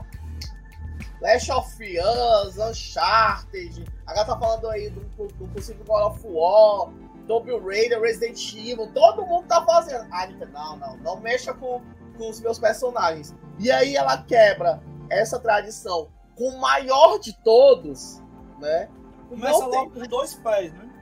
Ela começa logo com os dois pés. Então ela falou assim, ela quebrou a tradição com o Mario. Então, todos os outros, por mais que a gente goste, na frente do Mario é peixe pequeno. Então é possível sim a gente ver um filme do Legend of Zelda, gente vê um filme do Super Metroid, a gente vê um filme do, do Kirby, a gente vê um filme. E eu digo mais, eu acho que Donkey Kong tá ali, ó. Tá ali. Eu acho que um filme do Donkey Kong é pra ontem. Uhum. Depois que a gente viu o Donkey Kong nesse filme, entendeu? Eu acho e, que é o próprio. E ainda digo mais, ó, Zelda, todo o universo que você pode ver, Zelda, Star Fox, né, Metroid, todos Metroid. esses, todos esses têm muito mais história do que Mario. Sim. Todos vai esses. Ser, vai ser bem mais fácil de adaptar do que o próprio Mario, inclusive. Uhum. Né? Vai ser bem mais de boa de adaptar que o próprio Mario. Então, eu acho que a gente está vendo, a gente está presenciando uma, uma retomada, digamos assim, da Nintendo em várias mídias, em várias formas, né? coisa que ela mesma escolheu ficar para trás, né? ela mesma escolheu ficar é, é, acolhida dentro da, da, sua própria tradição. E ela simplesmente falou assim: vamos, vamos quebrar isso, e tá quebrando, e tá funcionando, e tá dando dinheiro. E no time né? certo, né? No time certo. Então eu acho que. Isso aí é o mais, é o mais considerável.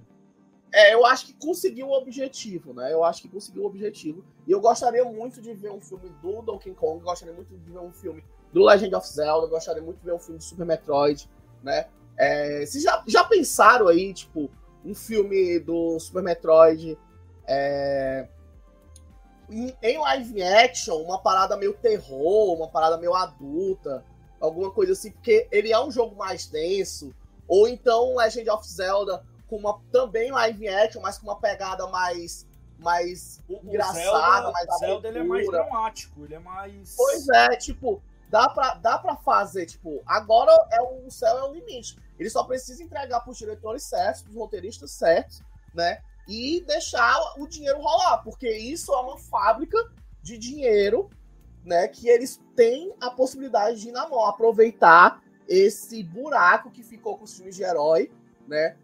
Pós-ultimato.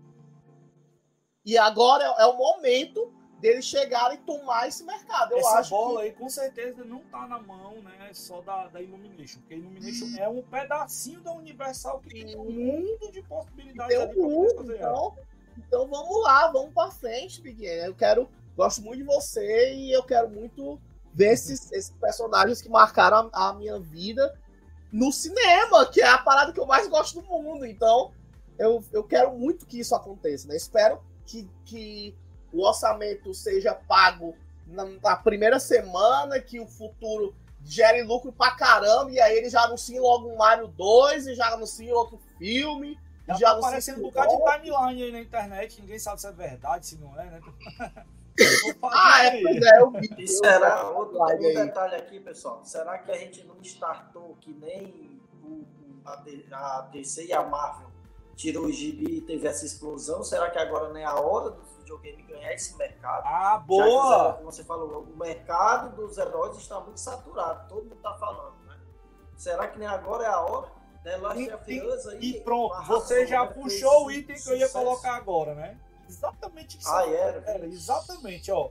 Porque a gente tem esse momento. Gus, é, se você quiser juntar com um comentário depois, é que eu queria já fazer logo essa. jogar logo essa peteca, tá bom?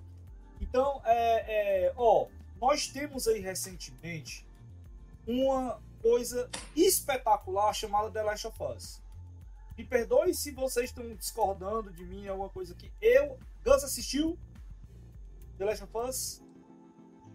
Eu não quero assistir. Eu- o jogo pra mim é o suficiente, é muito bom. Aham. Não quero entrar no hype. Eu conheço muitas pessoas que a- a- falaram como você e que assistiram e que gostaram. Não tô afim de assistir. Eu vou assistir, mas não agora. É, Eu acho que eu tô olha, nessa mesma- É isso. Eu vou assistir em algum momento da minha vida, mas eu não quero. é, eu não quero estar influenciado pelo. Ah, que é muito legal, tal, não sei o quê. Não, vamos lá. Vamos lá. Vocês são críticos, então vocês vão criticar. É. Olha só. Agora eu vou dar minha, minha postura aqui, minha, minha opinião, minha humilde opinião sobre isso. É primoroso o- a série. Primorosa. Eles conseguiram chegar no mesmo nível de detalhamento e nos artefatos e coisas que envolvem o jogo. E que eles conseguiram figurar bem e colocar bem né, nesse aspecto. E, e juntando né, nessa história, The Last of Us ele abre nova, uma nova visão e puxa muito o que o PC falou, que dá exatamente uma proposta de. então, Assim, cara, quem assistiu Mario, juntando as duas coisas aqui, cara, essa obra de arte que The Last of Us, que é uma adaptação de games que a gente vê que deu verdadeiramente certo. Deu verdadeiramente certo. Mario vai na mesma pegada. Eles acertaram na medida. Então, pensando nisso, cara, dá abertura para que a gente possa pensar do Nintendo Verso. Entendeu? E nessa, nessa visão né, do Nintendo Verso, a gente já tá vendo muita coisa da galera comentando e tudo mais. Mas já que os meus amigos não assistiram The Last of Us, vamos permitir um breve comentário aqui, um breve, uma breve explanação. Por quê? Eu comecei assistindo, vendo a atriz, que eu não tô lembrando dela agora, da série, não gostando muito e depois fui entendendo como é que ela entrava na história e porque ela, ela quebra um pouco a visão que a gente tem daquela menininha bonitinha da Ellen Page lá do, do, do The Last of Us da, do jogo, né, que quem, quem foi baseada numa pessoa e depois eles foram mudando, ela foi envelhecendo, ela foi mudando também. E, e que tirou um pouco disso porque a Ellie da série ela mostra muito mais um pouco a Ellie do The Last of Us 2 agressiva com uma personalidade marcante e que ela, dentro da sua visão e do mundo que ela vive, ela tinha a sua forma de amar e a sua maneira de expressar o que ela sentia. E foi o que aproximou ela do, do Joel. Faz o elo da história, né, do The Last of Us, que o grande elo da história do The Last of Us não é o mundo apocalíptico, é a ligação dela com o Joel. Esse é o grande ponto do, jogo, inclusive, também que a gente observe, fora todas as outras problemáticas, todas as outras coisas que tem que a gente sabe. E tem muita coisa para se explorar que no jogo ficou meio de lado e que na série também foi colocada de maneira certa, de maneira errada para alguns, mas que eu achei que foi tudo na medida. Ali dentro daquela explicação, dentro da medida que tinha que ser colocado.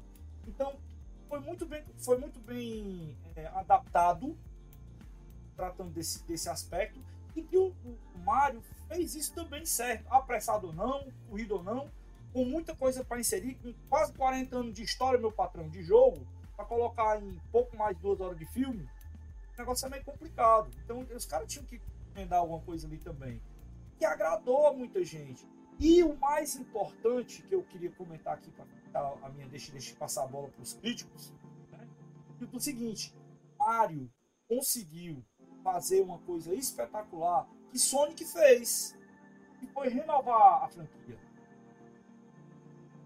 Muita gente talvez não tenha gostado de Sonic exatamente pelo fato dele ter conseguido trazer a garotada, porque você saía do cinema e quem assistiu Sonic no cinema viu que tinha uma porção de crianças gigantesca e que todas as crianças gostaram do Sonic. Entendeu? A garotada curtiu pra caramba. E Mario não foi diferente. Só que diferente do Sonic, no primeiro Sonic principalmente, é, Mario agradou grandões e pequenininhos. Enfim. Vai, Gustavo. É, é a, a, gente, como eu falei no começo, a gente está num momento que a Nintendo pôde experimentar durante há 40 anos é, o seu personagem, testá-lo lá com a Disney, testá-lo com, com, na, na televisão, depois fazendo licenciamentos. E ela descobriu que, por exemplo, a Disney não tem espaço para parques do Mario. A Universal tem. Então, assim, a Nintendo, hoje, ela, o maior ativo, ela não pode ser considerada uma empresa simplesmente de videogames. Ela é uma empresa de entretenimento onde ela tem, ela tem grandes ativos que são seus personagens. e aí ela vai por cartinha. Então, assim, ela sabe explorar esses ativos. E eu, às vezes, é, eu entendo, a gente como fã, a gente como consumidor, a gente, né, PC, a gente quer o gráfico. Eu sou nintendista que compro PlayStation também. Eu amo PlayStation. É, e acho Nintendo muito caro. é, os jogos são muito caros e tudo. É, é, tipo aquele cara que se casa com uma mulher, mas pensa na amante, né? A minha amante é a Nintendo. Mas aí é, a, a, gente precisa, a gente precisa, é porque existe no marketing a questão da fidelidade, mas existe algo muito maior que a fidelidade, que é a lealdade, né? Você é fiel para quem você diz para todo mundo, mas às vezes você é leal para quem você nem fala. E aí a, a Nintendo, ela, a gente está aqui falando sobre a Nintendo, a gente está aqui falando sobre um personagem que está há mais de 40 anos no mercado e que ele tem, ele foi testado, ele tem carisma e tal. Então, assim, a Nintendo hoje ela sabe que ela precisa se abrir, ela, ela, ela sabe que ela não precisa necessariamente de um console poderoso para mostrar os seus jogos ela sabe que ela consegue conversar com uma pessoa de 70 anos, com uma pessoa de 40, com uma pessoa de 10. Ela sabe que a Universal talvez seja a melhor empresa para se ter é, parceria hoje no entretenimento televisivo e cinematográfico dos Estados Unidos, que é Hollywood ali, a fábrica onde as coisas acontecem. Então, assim, ela sabe que isso faz bem para ela e sabe que precisa estar com a sua equipe coordenando é, acompanhando, validando os roteiros, né? É, então, assim, do marketing, a Nintendo é muito perfeita. Às vezes as pessoas, nossa, como ela é chata, porque ela tem um cuidado com o ativo que ela precisa ter, que as outras não precisam, sabe? Eu não quis, eu adorei jogos Uncharted, joguei todos, inclusive do Vita, e eu não tive interesse nenhum de ir pro, pro cinema assistir o filme do Uncharted. Não, não tem o mesmo apelo. Não tem apelo para mim, entendeu? A série do, do, do, do The Last of Us, é, eu não tenho dúvida que é boa, porque a HBO não faz. É muito difícil a HBO errar, certo? E aí, assim, eu não, não quero ver porque tô vendo outras coisas, porque, enfim, eu escolhi não, não, não ver agora. Mas é, não tenho dúvida que seria uma excelente adaptação. A Nintendo é porque ela é criteriosa. A Nintendo ela não dá um. Claro, ela experimenta muito, ela é uma empresa muito conservadora. Ela é uma empresa japonesa, já foi colocado aqui. Mas eu acho que vai abrir portas aí para muitas coisas e até para outros estudos, né? Até para a, a própria Disney. Gente, vocês imaginam um jogo de Kingdom Hearts? sabe, da, da Disney. É, então, assim, vai abrir para outras empresas também fazerem é, outras adaptações. E é uma, a, a, eu estava dizendo para o Ezequiel um dia desse, é, gente, a Universal está sem franquia. Ninguém aguenta mais Velozes e Furiosos. Então, então vão surgir tantas franquias legais, sabe? Agora. agora. tem o Mario, gente, para dar muito dinheiro. E assim, e a gente vai assistir. E é, eu vou dar o um exemplo de Pânico, que a Paramount agora tem os direitos, era da, de outro estúdio. É, Pânico tem seis filmes que todos seis são muito bons. E dá para fazer franquias com filmes muito bons. Então, assim, o Miyamoto ali, a equipe da Nintendo ali supervisionando, a gente vai ter garantia de que vai agradar todo mundo e que vai sim explorar. E sim, é um novo momento para filmes de herói, principalmente é, esses heróis ufanistas, é, que defendem a Terra, não sei de quê. O Mario ele pode explorar um universo que é muito mais lúdico, o reino do cogumelo, e que pode ser explorado ali abertamente. E sim, gostei da introdução do Donkey Kong e, o, e a propaganda que fizeram do Donkey Kong daquele, do, dentro do filme dá-se a entender que Donkey Kong tem sim uma importância ímpar na, no universo do Mario e no coração e nos interesses, inclusive financeiros da Nintendo. E, gente, Mario tem uma família agora. Você tem noção de que agora a Barilla vai poder vender um macarrão com a cara da. Não, não sei. Não é, lembro. Não lembro. Tu sabe o sobrenome da família? Não, sei não. Tu sabe, PC, o sobrenome da família? Também sei não. Sobrenome Oxi. do Mario é Mario. Sobrenome é, mas no desenho. É Mario. É, mas isso aí eu não vi no filme, eu não lembro, mas no desenho já era falado que o nome do Mario é Mario Mario e do Luigi é Luigi Mario. Exatamente. Por isso que são os Mario Brothers. Exatamente. Os irmãos, os irmãos Mario, porque é o Luigi Mario. Isso lá no desenho, né? No filme eu não lembro. Por isso que eu achei que fosse uma pegadinha. Tem algum lugar que Miyamoto declarou isso também. Que o sobrenome realmente é Mario. Não, isso aí já existia antes. Eu pensei que era uma coisinha do filme. Não, não. Mas vamos falar do filme Sentir Falta do Wario, que pode aparecer em outro filme né? Que a Nintendo não é boba. Né? Diga-se de passagem. É, isso aí, ele já, ele, isso aí foi o projeto piloto, né? Inclusive botaram até o Donkey Kong já para fazer o filme do Donkey Kong. E o Donkey Kong é uma delícia de personagem. Ele é aquele personagem que a gente gosta, que sabe? O bobão querido, né? Eu amei, aliás, eu amei a construção dos personagens. Eu achei como eu falei no começo, tá muito, eles estão muito. Tá muito caricato, estão personificados, entendeu? E dentro da dose ali certinha de humor para o que tinha que acontecer de cada um. Eu achei acertadíssimo. São super carismáticos, né? A realidade é essa. Exatamente. E, gente, tem uma empresa japonesa que vocês devem conhecer, ou não lembram o nome, mas com certeza sabe o que ela faz. Se chama Sanrio. Essa empresa criou a Hello Kitty. Essa empresa tem o Gutetamar. Essa empresa, ela vende de cueca, a, ela licencia, ela, ela vive de licenciamento. A Nintendo tem hoje todos, de todas as cores possíveis para licenciar se ela quiser. A Nintendo tem hoje uma fábrica de dinheiro que é porque o PC foi direto ao ponto. O Mario é um personagem que ele tem carisma. Só isso o carisma é o suficiente para a gente gostar de todos. Gente, eu gosto do Bowser, eu gosto do, do, do, dos Gumbas, eu gosto daquele. Uh, esqueci o nome. Do, eu gosto do Fantasma, do Big Bull, dos Bulls, os, bu, os bu, bu, Bullets, sei lá, os, os grandões lá que matam as pessoas, que tem no filme também, é, que sai de dentro dos canhões.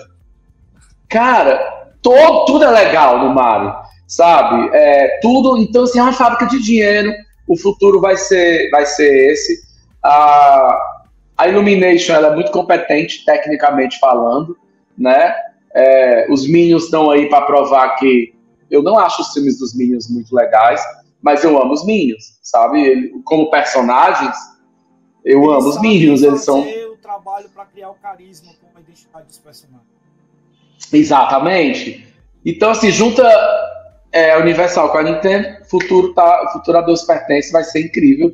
Já tem spoiler, né? Tem cenas pós-créditos que ninguém pode falar. Pode, pode, pode tudo, meu amigo.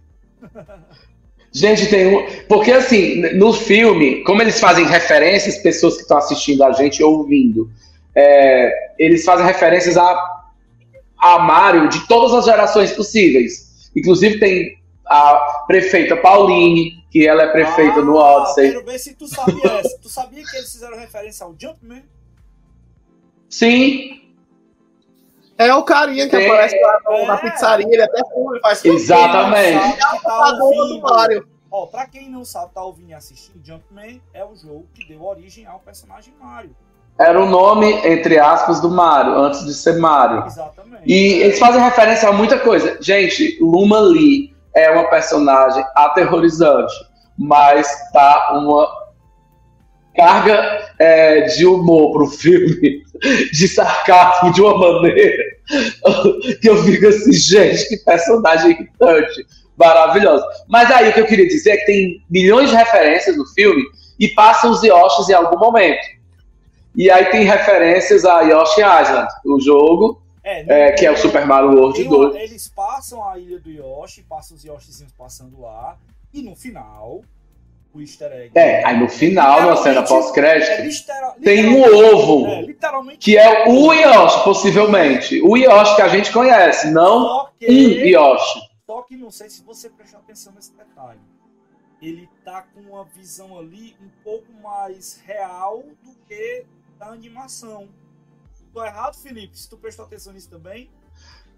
Eu achei só o cenário. É, Eu, Assim. eu, eu achei o cenário, mas o cenário eles já tinham, já tinham mostrado. Quando apareceu aquele cenário É. na primeira vez, já era a mesma técnica. é, eu, É. eu achei um com mais. É, ali, uma parada é, mais. achei É como se tivessem-.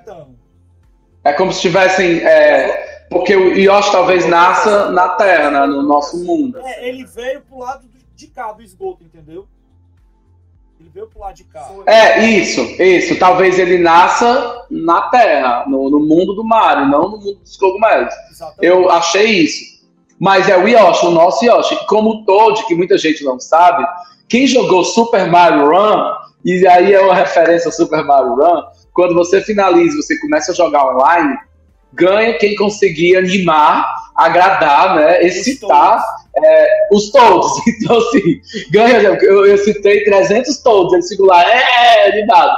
Os Toads estão lá no filme. Então, aquele Toad que a gente conhece, gente, é um Toad. Tem muita gente que não conhece, acha que só existe um Toad. Na verdade, são milhões de Toads.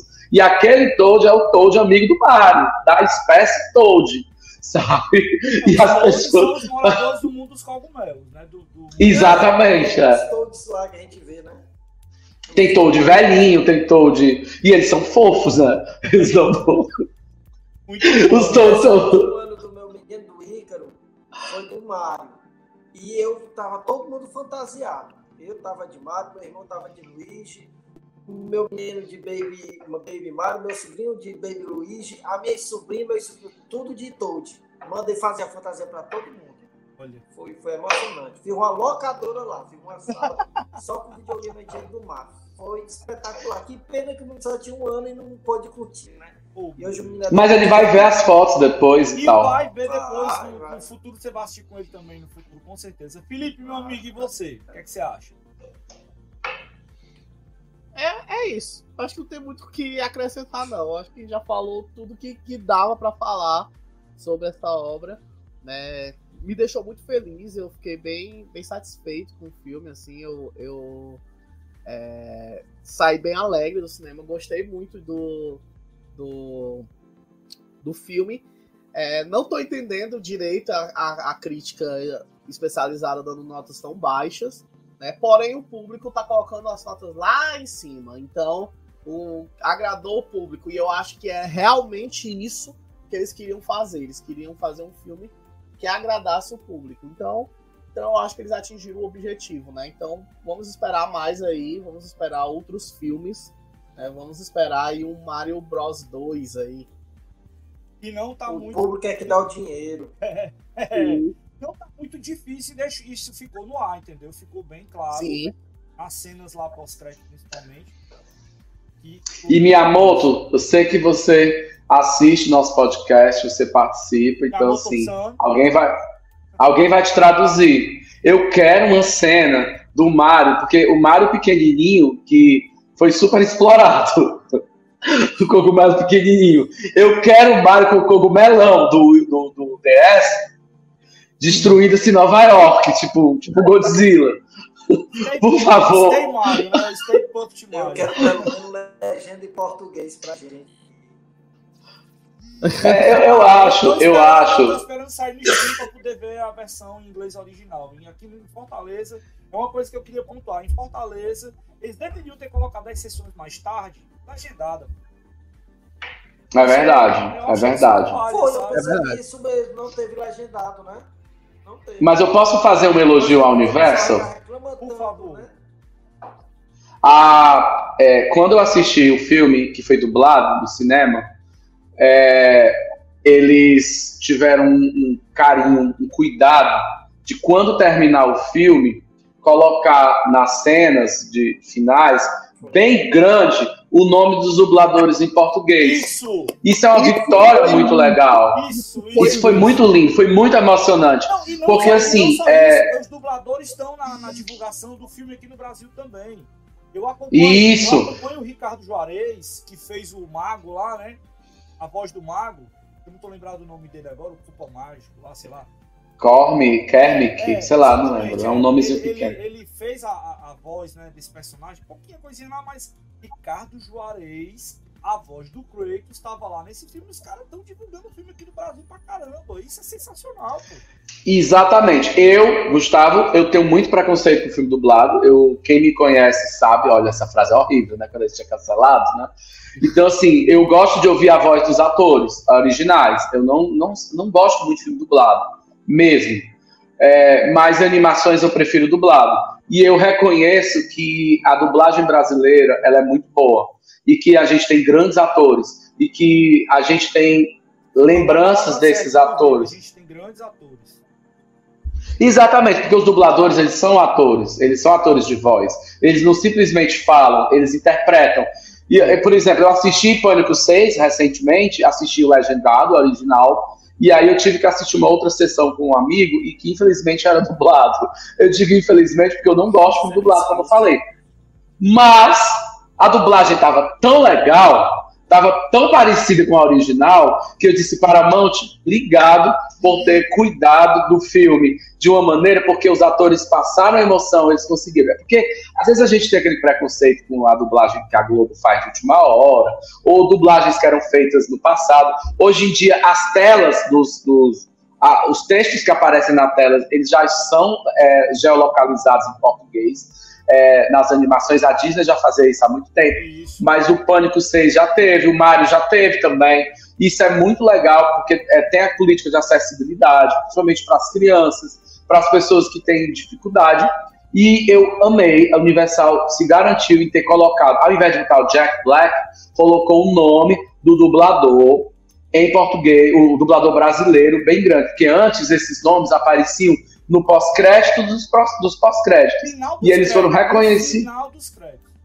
Exatamente. E eles foram reconhecidos como é, atores, como profissionais da voz, como intérpretes, e que isso é uma grande vitória, porque eu acompanho a galera do audiovisual, acompanho as discussões para valorizar essa galera. Essa galera precisa ter esse reconhecimento. Foi muito legal isso, foi muito fofo o que a. Universal fez.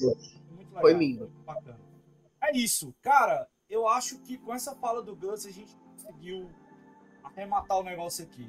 E aproveitando que o Gus fez isso, Gus, por favor, vamos começar a finalização com você.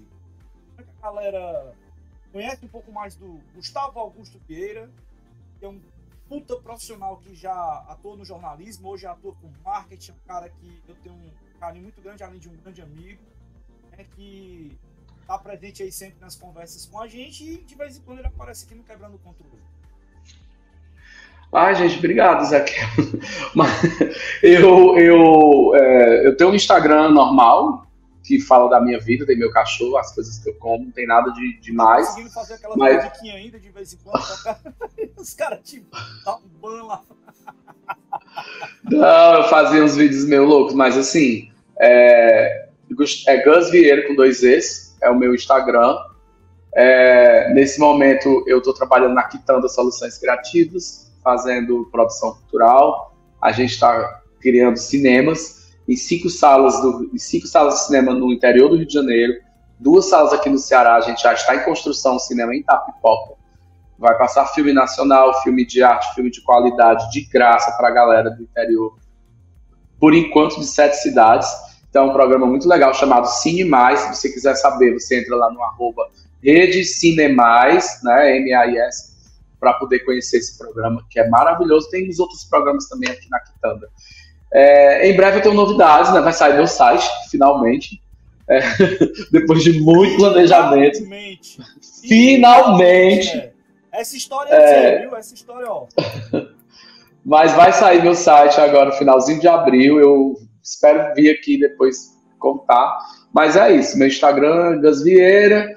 É, tem um canalzinho no YouTube que às vezes eu posto alguma coisa, mas enfim, se chamando, falando sozinho. Prometo eu vou postar vídeos lá. Vou ver se eu falo do filme do Mario para vocês e falo de outras coisas também. Mas é isso, eu não tenho. Eu não sou influencer, eu não sou famoso, sabe? Não mandem jobs para mim, eu vou falar mal da marca de vocês. Eu não consigo ser influencer porque eu só falo mal das coisas. E eu, a única coisa que eu falo bem é o filme do Mario. Então, é, já fui banido, 50 Sabores me bloqueou, vários cafés de Fortaleza. E aí, quando eu gosto, eu falo bem. Então, eu nunca vou ser influencer, PC, porque eu não minto, entendeu? eu não consigo receber. Não é. Mas é isso, estou lá na internet, vamos conversar com educação e respeito. Me chamem para um café, eu adoro. Vamos para o cinema, vamos para o teatro, vamos conhecer a Estação das Artes, vamos valorizar a nossa cultura. É, e eu estou sempre lá colocando algum lugar aqui interessante da cidade de Fortaleza. Alguma coisa para ir, alguma festa, algum lugarzinho desconhecido. Não ando em lugares famosos. As pessoas descobrem Fortaleza com outro olhar a partir da, das minhas dos meus stories, né? Mas sempre eu não sou influencer, tá, gente? Então, se quiser seguir, bater um papo, eu tô lá, Gus Vieira com dois eles. E redes cinemais para conhecer as nossas salinhas de cinema maravilhosas que estamos montando aí, Brasil afora. Massa, meu amigo. Meu querido PC, que também de vez em quando aparece aqui para bater um papo com a gente. Eu tinha dito no começo, eu tava com saudade, cara. Apareça mais vezes, viu? É, mas é como eu, eu, eu, tenho uma mania feia de responder mentalmente, Ezequiel. É sério. Às vezes eu vejo uma coisa legal no grupo. Por exemplo, hoje eu respondi, eu tava trabalhando, aí eu abri meu WhatsApp do lado ali e eu vi a mensagem, aí eu vou falar de Final Fantasy. Aí eu fui lá, comecei a, a, a postar lá na enquete que fizeram, aí tudo, ah, surgiu e tal, aí eu pronto. Mas ali eu consegui responder fisicamente, não foi mentalmente? E eu, eu sou aquela personalidade, né? Comecei no YouTube com o menino da locadora, da Dona Wanda, que era na locadora a gente jogava videogame quando era pivete, menino velho, puxão. Aí a gente, depois o menino acabou oh, por causa do tempo. Peraí, deixa, deixa eu te parar aqui, porque a gente vai ter que fazer o terceiro programa, as loucadoras. O nome do programa, que o nome aqui é Loucadoras. Teve uma primeira edição, dois quebrando Teve a edição de número 100 do Quebrando Controle, que foi o especial Locadoras, que foi o 2. E a gente vai ter que fazer o 3. Aí vai ter que ser quem? Eu, você, o Moisés dos games e o Joel. Aí vai ser esculhambação, velho. Pronto. Aí vai ser loucura. Se ainda quiser, ainda, ei, se quiser, ainda convido o garoto do, do, do, do caderninho. Garoto do caderninho, por incrível que pareça, os locador, a locadora da dona Wanda marcou toda a minha vida, que o garoto do caderno é o padrinho do meu, do mais novo. Não me convidem para um negócio desse, porque eu não vou dizer o nome da locadora que eu frequentava, mas era muita putaria, era muito palavrão, era briga, era peia, ah, sabe? Mas muita peia. Mas aí tem uma coisa que eu. É, era uma locadora, meus amigos tudo viado, adolescente, entendeu? Tudo viado, escandaloso, brigão, doido, sabe, competitivo, é, cada um com seu memory card, porque a gente tinha que ter o próprio memory card. É, o negócio era sério. O negócio, e, o, e o, o, único hétero era o dono da locadora e o funcionário da locadora que atendia a gente. a gente tocava terror naquele Zé Walter. Sabe? Eu nunca vi. É, eu digo muito pro Ezequiel, gente, e ele não acredita. Eu digo, Ezequiel, cadê os viados do, do, do, do quebrando controle? Oh, olha Porque... o do Just Dance que ele fez aqui foi comédia, velho. Eu só falei morrer de ir. Não, mas os meus amigos viados, eles não jogam Just Dance, não gostam. Eles jogam jogos que as pessoas acham que não são de viado, entendeu? Não, Esse, é aí que tá. Tá todo mundo convidado pra cá. Isso aqui não existe, não. Aqui é a casa de todo mundo, a gente tá aqui pra poder bater papo com todo mundo. Eu quero Samira Close no Quebrando o Controle. Vou deixar logo. Eita. Eita, aí, aí, né? aí você me ajuda. Samira Close é a rainha das locadoras. Ela nem pegou locadora, ela é novinha. Me ajuda a fazer o link aí que a gente faz a conversa. Vou atrás da Samira Close. Ela vai cobrar um milhão, que ela tá rica. Vai, PC, e aí como é que a turma te acha? Pronto, aí quando você acabou esse alocador da Dona Wanda, aí eu decidi fazer o canal Nascido para Jogar. Que o canal remete ao meu menino, não eu, porque não dá mais, a gente trabalha muito. Aí eu fiz o canal onde eu ia mostrando algumas dicas de games e tal, falando como é que resolve um problema no console X, numa televisão referente a tudo isso aí. E depois eu conheci o Instagram, né? Aí comecei a fazer uns stories lá e comecei indo, indo. E eu sou digital desinfluente, né? Que eu não influencio ninguém, né? Então, então eu fico fazendo os stories lá aleatórios. Se quiserem seguir também é PC Skywalker. Até esse nome não foi eu que escolhi. Quem fez o Instagram foi uma colega minha que gosta de criar perfil para seguir ela. Aí eu já estava feito meu celular que ela tinha feito, eu continuei, né? Com esse nome até hoje. Então, e assim, o history que ele fez uma vez levando a panelada da cabeça da mulher dele, né? Pronto, é. Então o meu Instagram é o meu dia a dia. Tanto é quando eu tô jogando videogame, quando eu tô no trabalho, quando eu tô em casa, é, é, é, é um momento, entendeu? Até eu tava aqui fazendo, batendo aí selfie aqui, postando no grupo. Então, o PC é isso, né, cara? É um, um gamer que cresceu jogando videogame, que continua jogando videogame e tem sua vida normal como qualquer outro game. Muito bom, meu amigo. Muito obrigado mais uma estar aqui com a gente. Felipe, meu caro, fala aí pra gente do Passa Fita. Bom, gente, o Passa Fita é um projeto que ele surgiu há algum tempo, né? É, a gente fica um tempo parado e voltamos à ativa agora. Procure a gente no Instagram, Passa Fita Oficial. É, Lá a gente fala sobre cultura pop, só que a gente tenta fazer uma parada um pouco diferente, que é o que? A gente tenta mesclar o novo com o velho. Então, num, vai ter um vídeo falando sobre o, sei lá, sobre um filme do Mario, por exemplo, e o vídeo seguinte é falando de um filme de 1992. Entendeu? Então, é, a gente sempre procura fazer essa mescla. Ao mesmo tempo que tem notícias, trailers e coisas do tipo, a gente também fala sobre coisas antigas, não só de cinema. A gente fala sobre quadrinhos, literatura, games e animes, né? Tem uma, uma galera que segue a gente por causa das notícias e coisas de anime. Então, esse é o Passa-Fita Oficial. A gente voltou com a nova identidade visual, com um novo visual, né? Com diários. Hoje mesmo a gente publicou já um vídeo com uma dica de um, um videoclipe feito em animação bem legal, né? Então a gente tem tá, a gente sempre procura fazer essa, essa mensagem.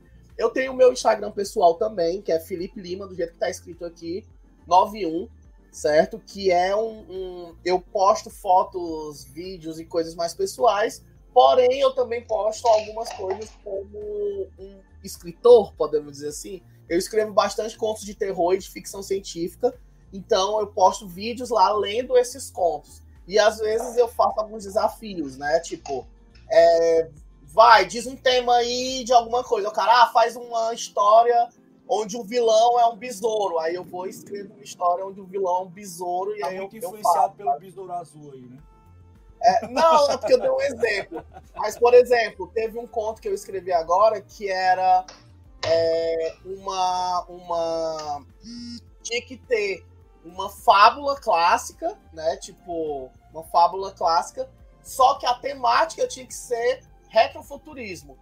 E aí eu fiz uma releitura da cigarra e da formiga, né? Eu tava contando então, essa história pro meu filho essa semana. Com dividíveis e coisa aí, e tal. Aí, então, de vez em quando eu faço esses desafios.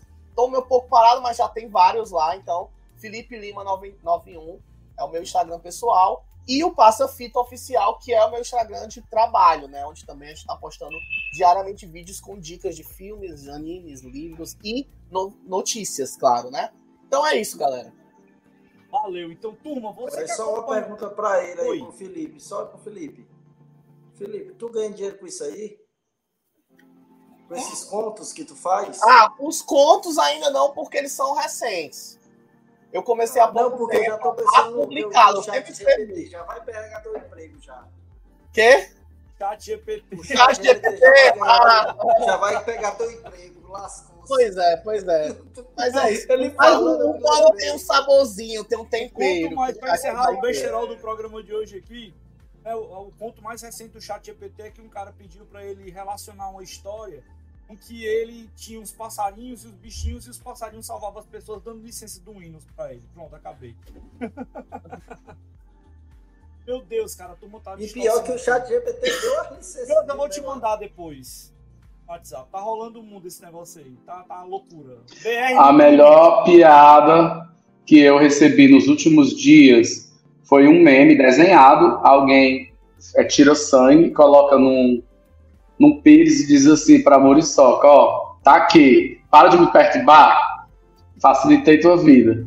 Nossa, eu vi esse meme. Eu, eu ri tanto dessa bobagem.